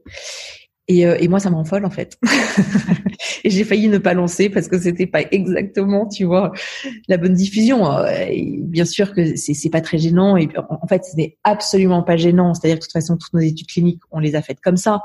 Donc, euh, donc, ça marche, ça marche, même si c'est mathématique. Ouais. Ça marche dans tous les cas, même si c'est pas euh, la, la, micro. Exactement, exactement. Mais euh, mais voilà, j'aime j'aime bien que les choses soient parfaites, tu vois, un peu à l'extérieur comme à l'intérieur. Euh, pareil, tu vois, il y a, y a un truc sur le pack que j'aimerais dire un peu différemment. Bon bref, tu vois. Et à chaque fois, je vois euh, la chose qui, je crois que je suis un peu obsessionnelle. Je vois la chose qui qui va pas encore tout à fait bien. Euh, c'est un peu ce que tu disais tout à l'heure d'ailleurs. Ouais. Mais c'est fou parce que quand tu, enfin, là, tu vas, bon, on se connaît maintenant depuis quelques années et on en parle, on parlait de ton projet et, et là, bon, bah, je suis allée voir ton site web et, et, et je trouve vraiment en toute objectivité, c'est que on peut pas imaginer que, enfin, alors euh, t'es pas seul parce que tu es entouré de plein de personnes, mais on, on a vraiment l'impression d'être sur le site euh, de ouais de Dyson ou de je sais pas qui. Enfin, ça fait vraiment pas euh, genre une startup qui s'est montée en fait. Ça fait vraiment genre t'as un énorme groupe derrière, tout est fait, c'est beau, c'est enfin c'est carré, c'est. moi je suis enfin je suis vraiment impressionnée quoi.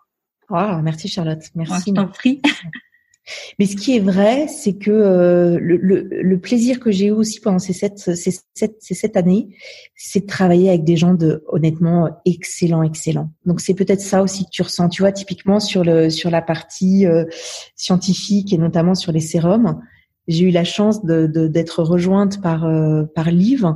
Liv, elle a passé 27 ans chez Estée Lauder et elle était à la fin directrice de l'Europe et de l'Asie pour tout ce qui est ce qu'ils appellent basic science, tout ce qui est recherche fondamentale.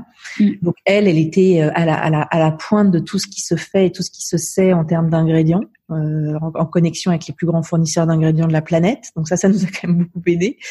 Et puis, euh, et puis, et puis, elle s'est occupée de la formulation avec avec une formulatrice qui qui qui, qui est une mage, qui formule d'ailleurs pour pour pour Chanel et d'autres. Mm. Et, et, et si tu veux, c'était aussi un immense plaisir de faire des choses, mais de tellement belle qualité, donc grâce à elle sur le sérum. Sur la partie euh, scientifique, euh, donc il y a, Jean Lexi, le, professeur Grimaud dont je te parlais, qui est, qui est, un scientifique de grand de, haut niveau. Et puis depuis le tout début, depuis 2013, on bosse avec des dermatologues qui sont notamment les dermatologues très impliqués dans ces dans ces lumières de basse, basse intensité. Mm. Et on a toujours partagé ce que nous on voyait sur les cellules euh, parce qu'eux sont très intéressés pour la, pour la, par la compréhension des mécanismes cellulaires. Et nous, en revanche, on était très intéressés par tout ce qu'ils faisaient, euh, ce que j'appelle en clinique, sur leurs patients. Et on allait regarder les réglages de leurs lampes, on allait regarder ce que nous on trouvait, comment optimiser les choses. Et, euh, et, et tu vois, ces dermatologues-là, c'est euh, c'est la petite poignée de dermatologues qui font avancer la dermatologie en France parce que mm. ils sont impliqués dans des études, c'est eux qui en général sont les présidents des associations, qui euh, qui animent euh, les, les, les, grands congrès euh, et, et, et, voilà et on y a eu accès aussi à ces à ces gens-là. Ouais.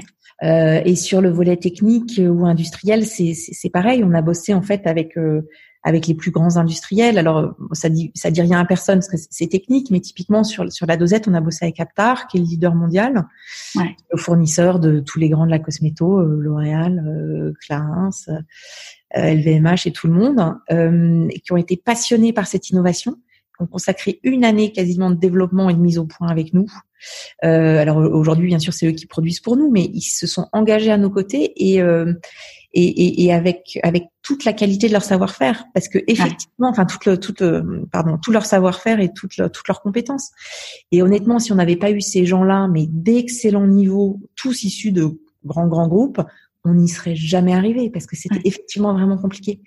Et, euh, et c'est une chance en fait d'avoir réussi à, bah, à avoir euh, tous ces gens extrêmement compétents puis extrêmement experts en réalité. Ouais, puis tu es même allé chercher euh, quelqu'un spécialisé dans le l'art du massage pour faire en sorte ah que oui, bah oui, oui, oui, Chantal, c'est pareil parce qu'ensuite on s'est dit bon ben on a une petite piste de massage. Donc au début on a fait nos études cliniques de façon très simple parce que j'avais dit bon de toute façon je veux pas que je veux que si jamais les femmes font pas exactement le massage comme on le demande, je veux que ce soit un massage mais super simple pour que euh, euh ce soit pas tellement un des un, des acteurs de l'efficacité, tu vois. Donc on avait démarré comme ça, puis après je me suis dit waouh, on pourrait quand même aller chercher du plus avec une vraie gestuelle euh, un peu pointue. Euh, et là, idem, j'ai rencontré Chantal. En fait, je voulais juste laisser un message pour prendre rendez-vous. Et on a discuté pendant une heure et demie euh, parce que euh, Chantal, euh, elle est facialiste, mais c'est une des rares qui a fait une étude clinique pour mesurer les effets, tu vois, de son massage. Elle est, elle est hyper, hyper, hyper experte sur l'anatomie du visage et sur tout ce qui se passe en termes musculaires, en termes de peau. Donc je me suis dit waouh, c'est exactement elle qu'il faut. Euh, et puis au-delà de ça, elle a un toucher mais surnaturel. Quoi, il y a aussi ces gens qui ont ce don-là, tu vois, mm. qui avec leurs doigts sentent tout ce qui se passe. Euh, et du coup, on a passé des heures, mais qui étaient des heures passionnantes, à concevoir effectivement une gestuelle qui puisse encore aller plus loin. Où on est un peu à la limite, tu vois, du euh, du, on est entre le yoga du visage et euh, et, euh, et, et, son holy fitness qu'elle fait elle chez elle. Euh, et ouais, effectivement, là aussi, c'est un vrai plaisir d'aller, de te dire que tu, ouais, tu fais ce qu'il y a de mieux et tu travailles avec, avec les gens qui, qui savent en fait. Moi, je valorise énormément la compétence, je me rends compte. ouais. Qu'est-ce que tu penses que la petite Géraldine de 6 ans dirait si elle te voyait aujourd'hui? Je pense que ça la ferait rire en fait. Tu vois, c'est marrant. je sais pas pourquoi. Ça la ferait rire de se dire ah bah dis donc t'as fait tout ça, tu vois. Et puis euh, je sais pas pourquoi, je sais pas pourquoi ça la ferait rire. Ben non mais ça, je pense qu'elle serait, elle serait, elle serait vachement contente. Euh, et que c'est une forme aussi de, de liberté. Elle me dit bah tiens enfin t'as osé, t'as osé, t'as passé le pas, t'as vraiment fait ce que t'avais envie de faire et t'as été libre de le faire et d'aller jusqu'au bout. Elle se dirait tiens c'est cool. Elle me ferait un petit check, tu vois. Qui dit choix euh, dit renoncement. C'est quoi du coup à toi tes renoncements? Ouais, si. Alors oui, bah le renoncement en fait, c'est que le temps n'est pas extensible. En fait, ce qui manque, c'est du temps. Parce que cette histoire-là, ça prend énormément de temps et énormément de bande passante. Et c'est du temps et de la bande passante euh, euh que tu n'as pas euh, pour les gens que tu aimes autour de toi. Mm. Et donc, je pense que j'ai quand même renoncer d'une certaine façon à passer plus de temps et ça m'a manqué avec ma famille, avec euh, mon mari, avec mes enfants, euh, avec mes amis. Euh, et, et, et, quand même que même toutes les temps de vacances où tu es censé ne rien faire, bah, tu as toujours 30% de bande passante qui, qui est prise par le projet. Enfin, c'est plus fort que toi, en fait. Le cerveau ne débranche jamais et continuer à créer, à imaginer des trucs, à résoudre des problèmes, à penser à d'autres choses. Et, euh, et ouais, et c'est c'est ouais, c'est un renoncement à, à avoir passé plus de temps avec les ouais, avec les avec les gens que j'aime. Et puis et, puis aussi à faire des choses que j'aime parce que j'en ai fait un peu moins quand même. D'autres choses. les choses que, tu aimes? Moi, j'adore lire par exemple. J'adore lire et, et j'ai plus beaucoup de temps pour lire. Mais bon, c'est quoi les plus grandes difficultés que tu as eu à gérer euh, selon toi? Et comment tu les as gérées? Hmm. Euh, Les plus grandes difficultés que j'ai eu à gérer, je pense qu'en fait elles étaient, elles étaient techniques. Hein. Il y en a eu plein hein, parce que tout est une difficulté, le brevet, le financement, le, tout, est une difficulté quelque Vous part. Vous avez fait combien de levées de fonds d'ailleurs? Ben, En fait, on en a fait une en 2013, 14, 15. On a dû en faire quatre. D'accord. Quatre ou cinq, quatre ou cinq, peut-être cinq. Successives en fait, parce que le but c'était de lever juste ce dont on avait besoin pour aller jusqu'au prochain milestone, comme on dit en, anglais, pour aller jusqu'à la prochaine réalisation qui permette de valoriser un peu plus la société. Et puis au fur et à mesure, tu vois, bah, on, on levait, euh, on levait un peu plus d'argent sur une société qui avait une valeur un peu plus grande, donc euh, à chaque fois avec un pourcentage finalement constant puisque plus d'argent, mais sur une société qui vaut plus. Donc, euh, donc on a fonctionné comme ça. Non, la vraie difficulté, elle a été technique en fait. Elle a été technique parce que parce que c'est beaucoup plus loin de mes bases. Hmm. Autant la partie scientifique, euh, je me parle au cœur et j'ai pas trouvé ça trop compliqué de me mettre euh, à fond dans la biologie. Je l'avais déjà fait chez Nobiol avec des études cliniques de bon niveau, etc. Euh, bon, la partie brevet, une fois que tu as compris, et puis j'étais très assistée par un expert brevet. Euh, Bon, puis la partie business, euh, financière et autres, ça c'était des choses que j'avais déjà faites. Mais en fait, la partie technique, ça c'est vraiment compliqué parce que parce que j'avais beaucoup de mal à, à contrôler et à savoir intuitivement ce qu'il fallait faire. Euh, et j'avais voilà, donc j'avais j'ai eu besoin de m'appuyer beaucoup sur des gens internes et externes. Et, et, on a eu beaucoup beaucoup d'itérations. Probablement parce que le projet était complexe. Mais certaines fois, tu vois, je me dis, ah là là, si j'avais été ingénieur, je serais quand même allé plus vite. ouais. Comme quoi. Et vous êtes combien de il y a combien de salariés aujourd'hui euh... Euh, Alors aujourd'hui, on est on est une dizaine. Ouais. On est une dizaine. Alors, on, on c'est pas que des que des CDI. J'ai aussi des, contrats externes, mais euh, de gens qui bossent euh, qui bossent quasi exclusivement pour moi, mais qu'on choisit en fait plutôt un statut externe. On est une dizaine, ouais. C'est quoi, euh, c'est quoi les plus grosses peurs que tu as eu à, à, traiter du coup, selon toi, pendant pendant toute cette phase? Ah, mais moi, mon unique peur, c'est que c'est que ça marche pas suffisamment bien sur la peau des femmes. Ouais. Il que ça qui m'a réveillée la nuit en fait. Quand je me réveille, je pense à des études cliniques qui marchent pas aussi bien. Je suis obligée de relire les miennes en me disant mais si en fait ça a marché. Et euh, oui parce que en fait ça part quand même d'un idéal euh, de sauver le monde, tout ça, mm. tu vois. Ouais. Tu, euh, de sauver le monde, de changer la vie des gens et, et, et, de vraiment faire quelque chose de significativement mieux, parce que je me dis ça sert à rien d'aller proposer un nouveau produit, surtout par les temps qui courent, si ça fait pas une vraie différence. Ça, c'est une question que je m'étais aussi posée. Je m'étais dit, qu'est-ce que je fais? C'est quand même encore un produit à un moment où on est tous dans un mode de déconsommation, moi la première. Et je m'étais dit, bon, bah, vraiment, euh, s'il faut que ça vaille le coup, il faut vraiment que le truc soit dingue. Et donc, j'ai toujours eu, ça a été mon unique peur pendant tout le temps. Alors, à chaque fois rassurée, tu vois, que ce soit pas à la hauteur de mes immenses attentes en termes d'efficacité ouais. et de service rendu. Je crois que c'est ça. de quoi tu es la plus fière aujourd'hui? Ouais, de quoi je suis la plus fière Est-ce que je suis fière? Non, en fait, je suis fière de mon équipe. Je suis hyper fière de mon équipe. Ils sont hyper forts. Non, mais tous, ils sont hyper forts, vraiment. Je crois que c'est deux dont je suis fière. Et puis, euh, et puis moi, d'avoir su les, les trouver et les convaincre de venir travailler avec moi. Ouais, c'est important. En fait, hein. mais oui, oui, parce que c'est que un travail d'équipe. C'est-à-dire que moi, ce que je me dis, c'est que j'ai su fédérer ces gens-là et, et, et, quelque part euh, faire prendre la mayonnaise autour d'un projet avec une mission, tu vois. Mais euh, mais c'est eux qui ont tout fait. Enfin, t'imagines bien. Moi, je suis pas ingénieur, je suis pas scientifique, je suis pas, je savais rien faire de tout ça en fait. Ouais. Et, euh, et, donc c'est vraiment eux qui ont tout fait. Et eux, je les adore. Euh, et je les adore parce que, euh, alors tu vois, c'est marrant parce que dans une petite boîte comme ça, tout n'est pas écrit, formalisé. Alors notre mission, si. Le why, on sait très bien pourquoi on est là. Euh, le, le how et le what, on sait très bien pourquoi on est là. Ça, c'était très clair dans ma tête. Mais tu vois, même les valeurs, je les avais pas forcément écrites au début. Et je me suis rendu compte que euh, finalement, cette équipe, elle s'est construite autour d'une mission, bien sûr, mais aussi autour de valeurs communes et qui partagent tous certaines valeurs. Mais tous, en fait, je me dis tiens, bah en fait, ils sont, bah, tu vois, qui sont, euh, qui sont quoi d'ailleurs, qui sont, euh, bon, ils sont tous assez exigeants. Euh, Ils mettent la barre assez haut sur euh, ce qui, euh, ce qui est, comme tu le disais, euh, une réussite. Euh, ouais, c'est au moins à ce niveau-là. En dessous, c'est pas une réussite, donc c'est exigeant. Donc ça, c'est effectivement la première chose. Ils ont un peu ce goût de l'excellence.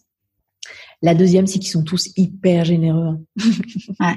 de leur temps, de leur personne, de leurs idées. Ils sont effectivement aussi là un peu quand même pour sauver le monde. Ouais. Ça, je pense que c'est une deuxième chose qui les, qui les caractérise tous. Euh, le troisième, c'est qu'ils sont tous hyper éthiques, hyper droits, hyper mm. vrais. Moi, je pense que quand il n'y a pas de vérité, en fait, ça sert même à rien parce que tu, tu travailles sur des bases fausses. C'est impossible. Tu peux pas construire solidement. Il faut que tout soit vrai tout le temps. Ouais, que ça, ça sorte du cœur et ça soit pas intéressé euh, personnellement. C'est plus l'intérêt du projet, quoi. Ah, exactement, exactement. Et puis que dans ce qu'on voit, ben on, on voit avec avec des yeux juste aussi. Ben ça marche pas, ça marche pas. C'est que c'est pas comme ça. Ben ça on l'abandonne. Tu vois, il y a des trucs qu'on a abandonnés. Typiquement, je peux te dire, je trouve que sur les tâches, ça marche pas suffisamment bien. Donc le produit qu'on a, il a un super effet sur la luminosité, sur l'éclat et sur l'uniformité du temps. En revanche, il n'enlève pas les tâches. Bah ok, tu vois. Bah on aurait pu mettre en fait. En vrai, on aurait pu écrire anti-tâches parce que dans l'étude, on avait un début de preuve qui nous suffisait pour le mettre et et plein de produits cosmétiques l'auraient mis. Non, ça enlève pas vraiment les tâches, on le dit pas quoi. Et donc il y a aussi euh, il, y a, il y a aussi cette euh, cette vérité là qui fait qu'en revanche on a lancé un gros programme qu'on a initié il y a maintenant un an et demi sur un vrai produit anti-taches où on bosse avec un avec un avec le CHU là le centre hospitalo-universitaire de Nice avec euh, le professeur spécialiste de la pigmentation. Et là bah peut-être que dans trois ans on aura un vrai produit tâche mais tu vois, tant qu'on tant qu'on n'est pas au niveau et qu'on n'est pas vraiment efficace sur les tâches, ben on le dit pas et puis surtout, tu vois. Ouais. On n'est pas là pour vendre euh, des trucs euh, ah, mensongers, quoi. Ouais. personne n'est là pour vendre. C'est d'ailleurs un sujet. Il faut quand même que je motive mon directeur pour, pour que lui se mette un peu plus à vendre. Mais, euh, mais ouais, exactement. Euh, là, vous avez lancé la, les précommandes quand, du coup? Alors, on les a, en fait, on les a lancées il y a trois, peut-être même quatre semaines maintenant. Ouais. Et on a déjà 200, 200 commandes, 200 précommandes. Alors, bah, ouais, ça paraît peut-être pas beaucoup. Moi, ça me paraît énorme parce qu'en fait, on n'a pas fait beaucoup de, de, communication encore. On a eu, euh, on a eu le, bonheur d'avoir quelques articles dans la presse grâce euh, aux journalistes qui, qui ont relayé l'information euh, et, et, je les en remercie mais alors mille fois. Et, et, on a notre site, mais c'est vrai que sinon, on n'a pas grand-chose de plus. Euh, on n'est pas encore disponible dans aucun point de vente pour venir essayer ou voir le produit. Et je pensais que ce serait vraiment un frein que les gens auraient besoin de voir, de toucher, euh, qu'on leur explique plus en détail. Euh, donc je, ouais, je trouve ça. C'est surtout qu'en plus, euh, enfin, je, je, me rappelle euh, quand on en a parlé, on en avait parlé, on avait pris un, un, un café après l'école, donc c'était il y a il y a longtemps maintenant. Hein, c'était quand je, il y a ah bien, c'était avant le confinement. Enfin, c'était largement avant le confinement parce que je me rappelle, tu me disais bah voilà, on va faire tester, essayer, on va faire vivre des expériences en boutique. Euh, comment dire que en ce moment faire vivre une expérience en boutique, ça paraît un peu compliqué quoi. Oui, alors c'est vrai qu'on a un peu changé de changé d'axe.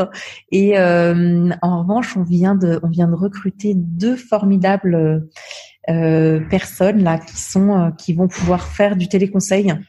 Puisque si on ne pourra pas faire euh, en présentiel, bah on va effectivement le, essayer de le faire euh, par Zoom et par vidéo, et que chacune puisse avoir accès à, à, un conseil personnalisé. Alors elles ont été formées toutes par Chantal Lehmann, tu sais la facialiste toutes les deux, euh, puissent avoir d'abord euh, une, aide au démarrage, même si c'est ultra simple, hein, vraiment de s'en servir. Mais bon, c'est toujours plus sympa d'avoir une aide au démarrage un peu à la Apple Care plutôt que de, de lire ta notice.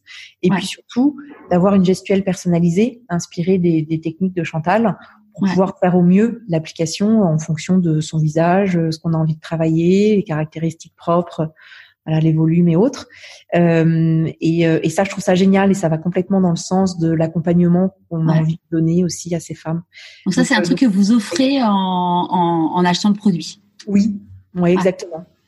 Et puis, et puis même avant, enfin, si, si, si des femmes ont besoin de, de, de conseils ou de renseignements, on, on, va être disponible puisque finalement, euh, elles sont deux. Il y en a même une troisième qui est là en support et puis toute l'équipe. En fait, on, on est juste là pour on est juste là pour accompagner les femmes et pour répondre à leurs questions, même en amont de l'achat, tu vois. C'est, Alors c'est que les femmes, du coup, ça s'adresse qu'aux femmes? Alors, en réel, on l'a pensé pour les femmes. Ça, je vais pas dire l'inverse. on l'a pensé pour les femmes. En revanche, euh, il n'y a aucune contre-indication pour les hommes en réalité. Ils ont juste la peau un petit peu plus épaisse, mais euh, pas suffisamment plus épaisse pour que euh, les niveaux de pénétration de la lumière soient significativement différents. et il n'y a aucune raison qu'on n'obtienne pas les mêmes choses. Alors nos études cliniques sont sur les femmes, mais il n'y a aucune raison qu'on n'obtienne pas les mêmes choses sur les, les peaux des hommes. D'accord. Faut juste pas passer sur la barbe. Ouais, c'est pas. S'il y a quelqu'un qui, qui nous écoute, euh, mais juste maintenant et qu'entend que que ça y est, le produit, euh, le produit est quand même révolutionnaire. Euh, tu commences à avoir de la presse, il y a il y a il y a des précommandes, donc tu commences à trouver ton public et il te dit, mais en fait, on est là que grâce à de la chance. Qu'est-ce que tu as envie de lui répondre? Écoute, je pense que c'est pas faux, d'abord, parce que je pense que j'en ai eu, mais je pense aussi que la chance, ça, ça se crée. Euh, il faut se mettre dans les conditions à un moment de euh, de pouvoir générer cette chance et puis de pouvoir l'accueillir parce que parfois tout le monde a la chance. Il faut juste saisir le truc qui est ta chance à ce moment-là mm. euh, et pas la laisser passer. Parce que je pense qu'on en a tous, mais parfois on la laisse passer. Moi j'ai sauté dessus. ouais. Est-ce qu'il y a un conseil que tu aurais aimé qu'on te donne et du coup que tu voudrais donner aujourd'hui? Mm-hmm. Un conseil que j'aurais aimé qu'on me donne. Ouais, probablement, euh, probablement de se faire confiance encore plus, mm. faire confiance à ses, faire confiance à ses intuitions surtout, euh, et, et, et, essayer de ne pas douter. bon, moi je doute quand même beaucoup, je remets beaucoup en cause. Alors parfois ça fait progresser, hein, bien sûr, hein, et, puis ça, ça rend exigeant, mais mais quand même euh, d'abord. Euh, parfois c'est c'est quand même un peu désagréable. Et puis, euh, et puis finalement, ça fait perdre du temps inutilement. Euh, donc voilà, J'aurais aimé qu'on me dise, et moi je dis, euh, faites-vous confiance, mais faites-vous confiance et faites confiance à vos, à vos intuitions. Il y a toujours quelque chose de vrai et de juste. Alors parfois, faut un peu les détricoter pour comprendre aussi ce qu'il y a derrière, mais mais euh, mais c'est toujours le bon signal. Ouais. on dit que quand il y a de la peur euh, derrière se, se, cache quelque chose de, de l'intuition d'ailleurs. Qu'est-ce que tu en penses? Ouais, c'est assez vrai. C'est assez vrai. Je me souviendrai toujours une fois chez Nobiol, on avait eu, euh, on a fait des belles choses chez Nobiol. On a plutôt bien développé, le business, honnêtement. Si ce n'est qu'à un moment, on lançait à peu près cinq produits par an, et puis à un moment, il y a un produit qui était un énorme four, et j'en ai, ai eu l'intuition juste avant de le lancer, mais un peu trop tard. On l'avait pas encore présenté euh, aux pharmacies, mais bon, on avait quand même déjà lancé les prods et tout. Et je sais pas pourquoi, j'étais en réunion et je vois ce produit et je me dis, oh, ça va être un four. Hein. et en fait, c'était hyper désagréable, cette espèce de peur. Là, tu sais, ça te fait un truc dans le ventre, d'une évidence absolue. Hein. Et, euh, et je me suis dit, merde, pourquoi je l'ai pas vu avant? Et, euh, et en fait, en vrai, ça a été un four. Probablement mon plus beau four sur les quatre années là, sur les quatre années, pardon. Euh, donc oui, oui, oui, oui, bien sûr. Quand, alors en tout cas là, moi cet exemple-là, quand j'ai un quand j'ai un petit stress comme ça, c'est que je sais qu'il y a un truc qui, qui, qui est pas bien. Il y a un truc qui est pas au carré et, ça va pas marcher. Il faut corriger quelque chose. Alors souvent c'est pas très grave. C'est un truc à corriger. Il faut revoir, il faut rechecker. Euh, mais il faut toujours. Euh, moi je considère que non, que c'est pas une pollution euh, inutile euh, de mon mental. C'est que vraiment mm. c'est l'alerte. Et est-ce que parfois c'est arrivé que ça soit plutôt l'inverse en mode euh, j'ai peur euh, mais parce qu'en fait il faut que j'y aille et parce que c'est vraiment mon chemin il faut que j'y aille mais euh, bah, j'y vais j'y vais mais j'ai peur quoi. Ouais, alors aussi, c'est vrai, c'est drôle. Hein. C'est vrai qu'il faut arriver à discriminer ce qu'il y a derrière cette peur. Oui, parce que ça rejoint un peu le sentiment d'imposteur dont je te parlais. Ça m'est arrivé de me réveiller la nuit et de me dire waouh j'espère que quand même hein, c'est suffisamment au bon niveau. Et là euh, et là effectivement je remets du rationnel c'est ce que je disais je regarde je regarde mes études cliniques j'appelle mon directeur scientifique et puis effectivement je me dis non mais en fait si c'est bon. Et puis euh, bon puis après il y a eu beaucoup de tests aussi qui m'ont conforté donc euh, donc euh, ensuite c'est des questions que je me suis plus posées. Mais euh, donc bref il faut quand même la passer. Donc la peur c'est une bonne alerte Mm. Euh, il faut arriver à la décrypter. Soit c'est effectivement une, vraie alerte d'un truc qui bug, soit c'est euh, soit c'est une petite euh, névrose personnelle. Et dans les deux cas, il faut arriver à décrypter. Il faut mettre un peu de après bon, il faut mettre un peu d'intelligence dessus pour essayer de voir hein, quel était le signal en fait. Et si c'est effectivement un truc un peu un, peu embêtant à corriger urgemment, tu vois, ou si c'est euh, non juste un petit conditionnement psychologique. Ouais. Et ta famille, comment ils vivent toute cette aventure euh, alors, ma famille proche, euh, Stéphane, il est hyper supportif. Alors, Stéphane, il faut savoir que il est, euh, euh du coup, c'est ce que je racontais au début. Hein, il est, il est cofondateur avec moi. Donc, il est cofondateur, d'accord. je savais pas. Ouais.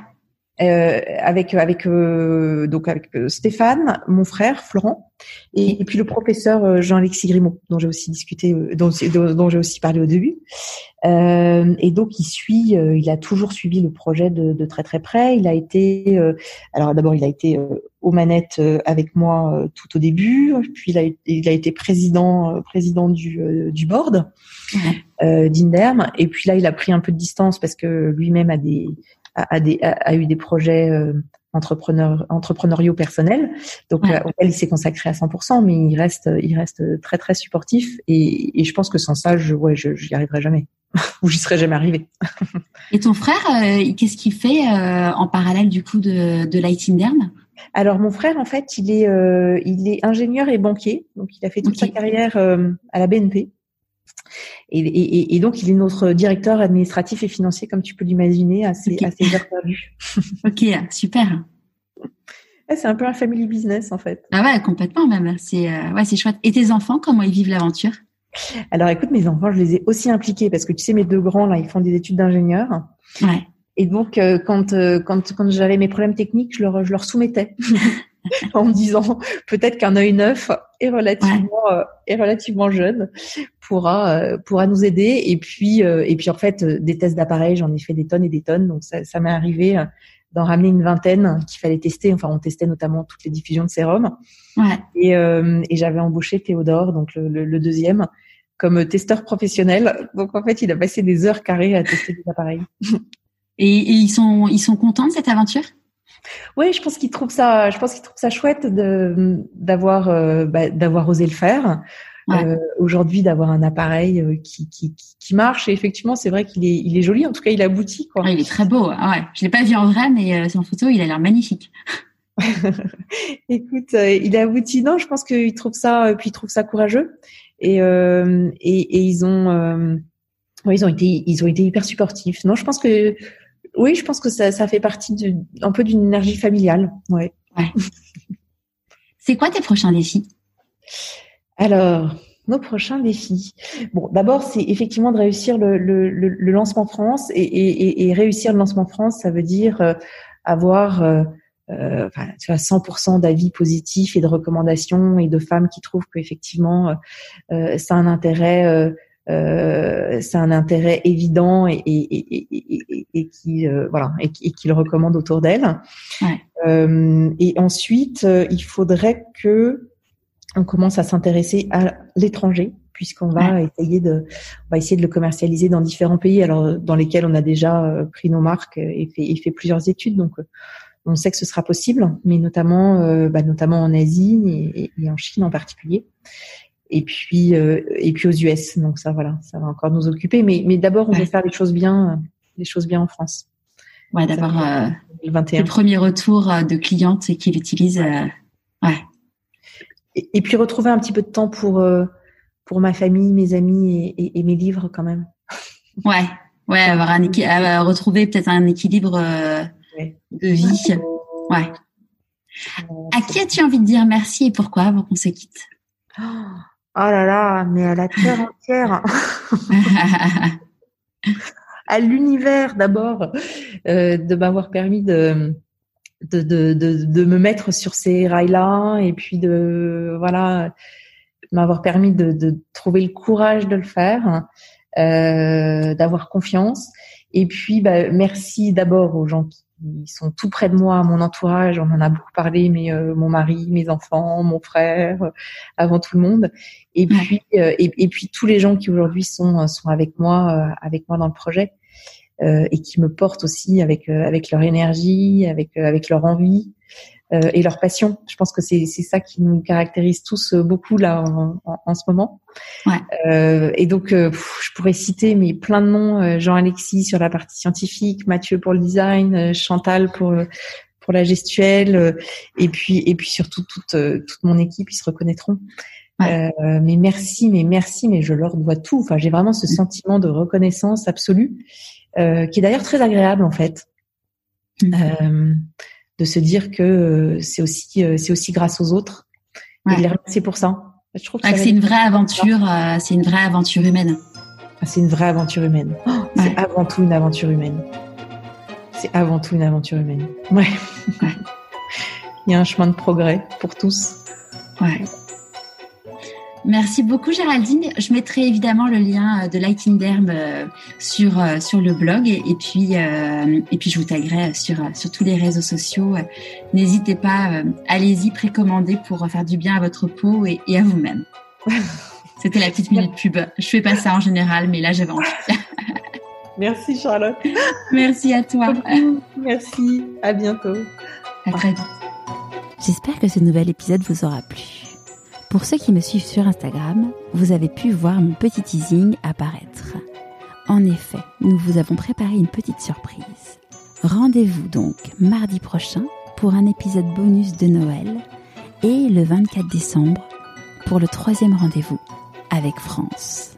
Si vous n'avez pas encore écouté les deux premiers, vous savez ce qu'il vous reste à faire. Je vous dis à mardi et jeudi prochain pour un nouvel épisode de Pourquoi pas moi?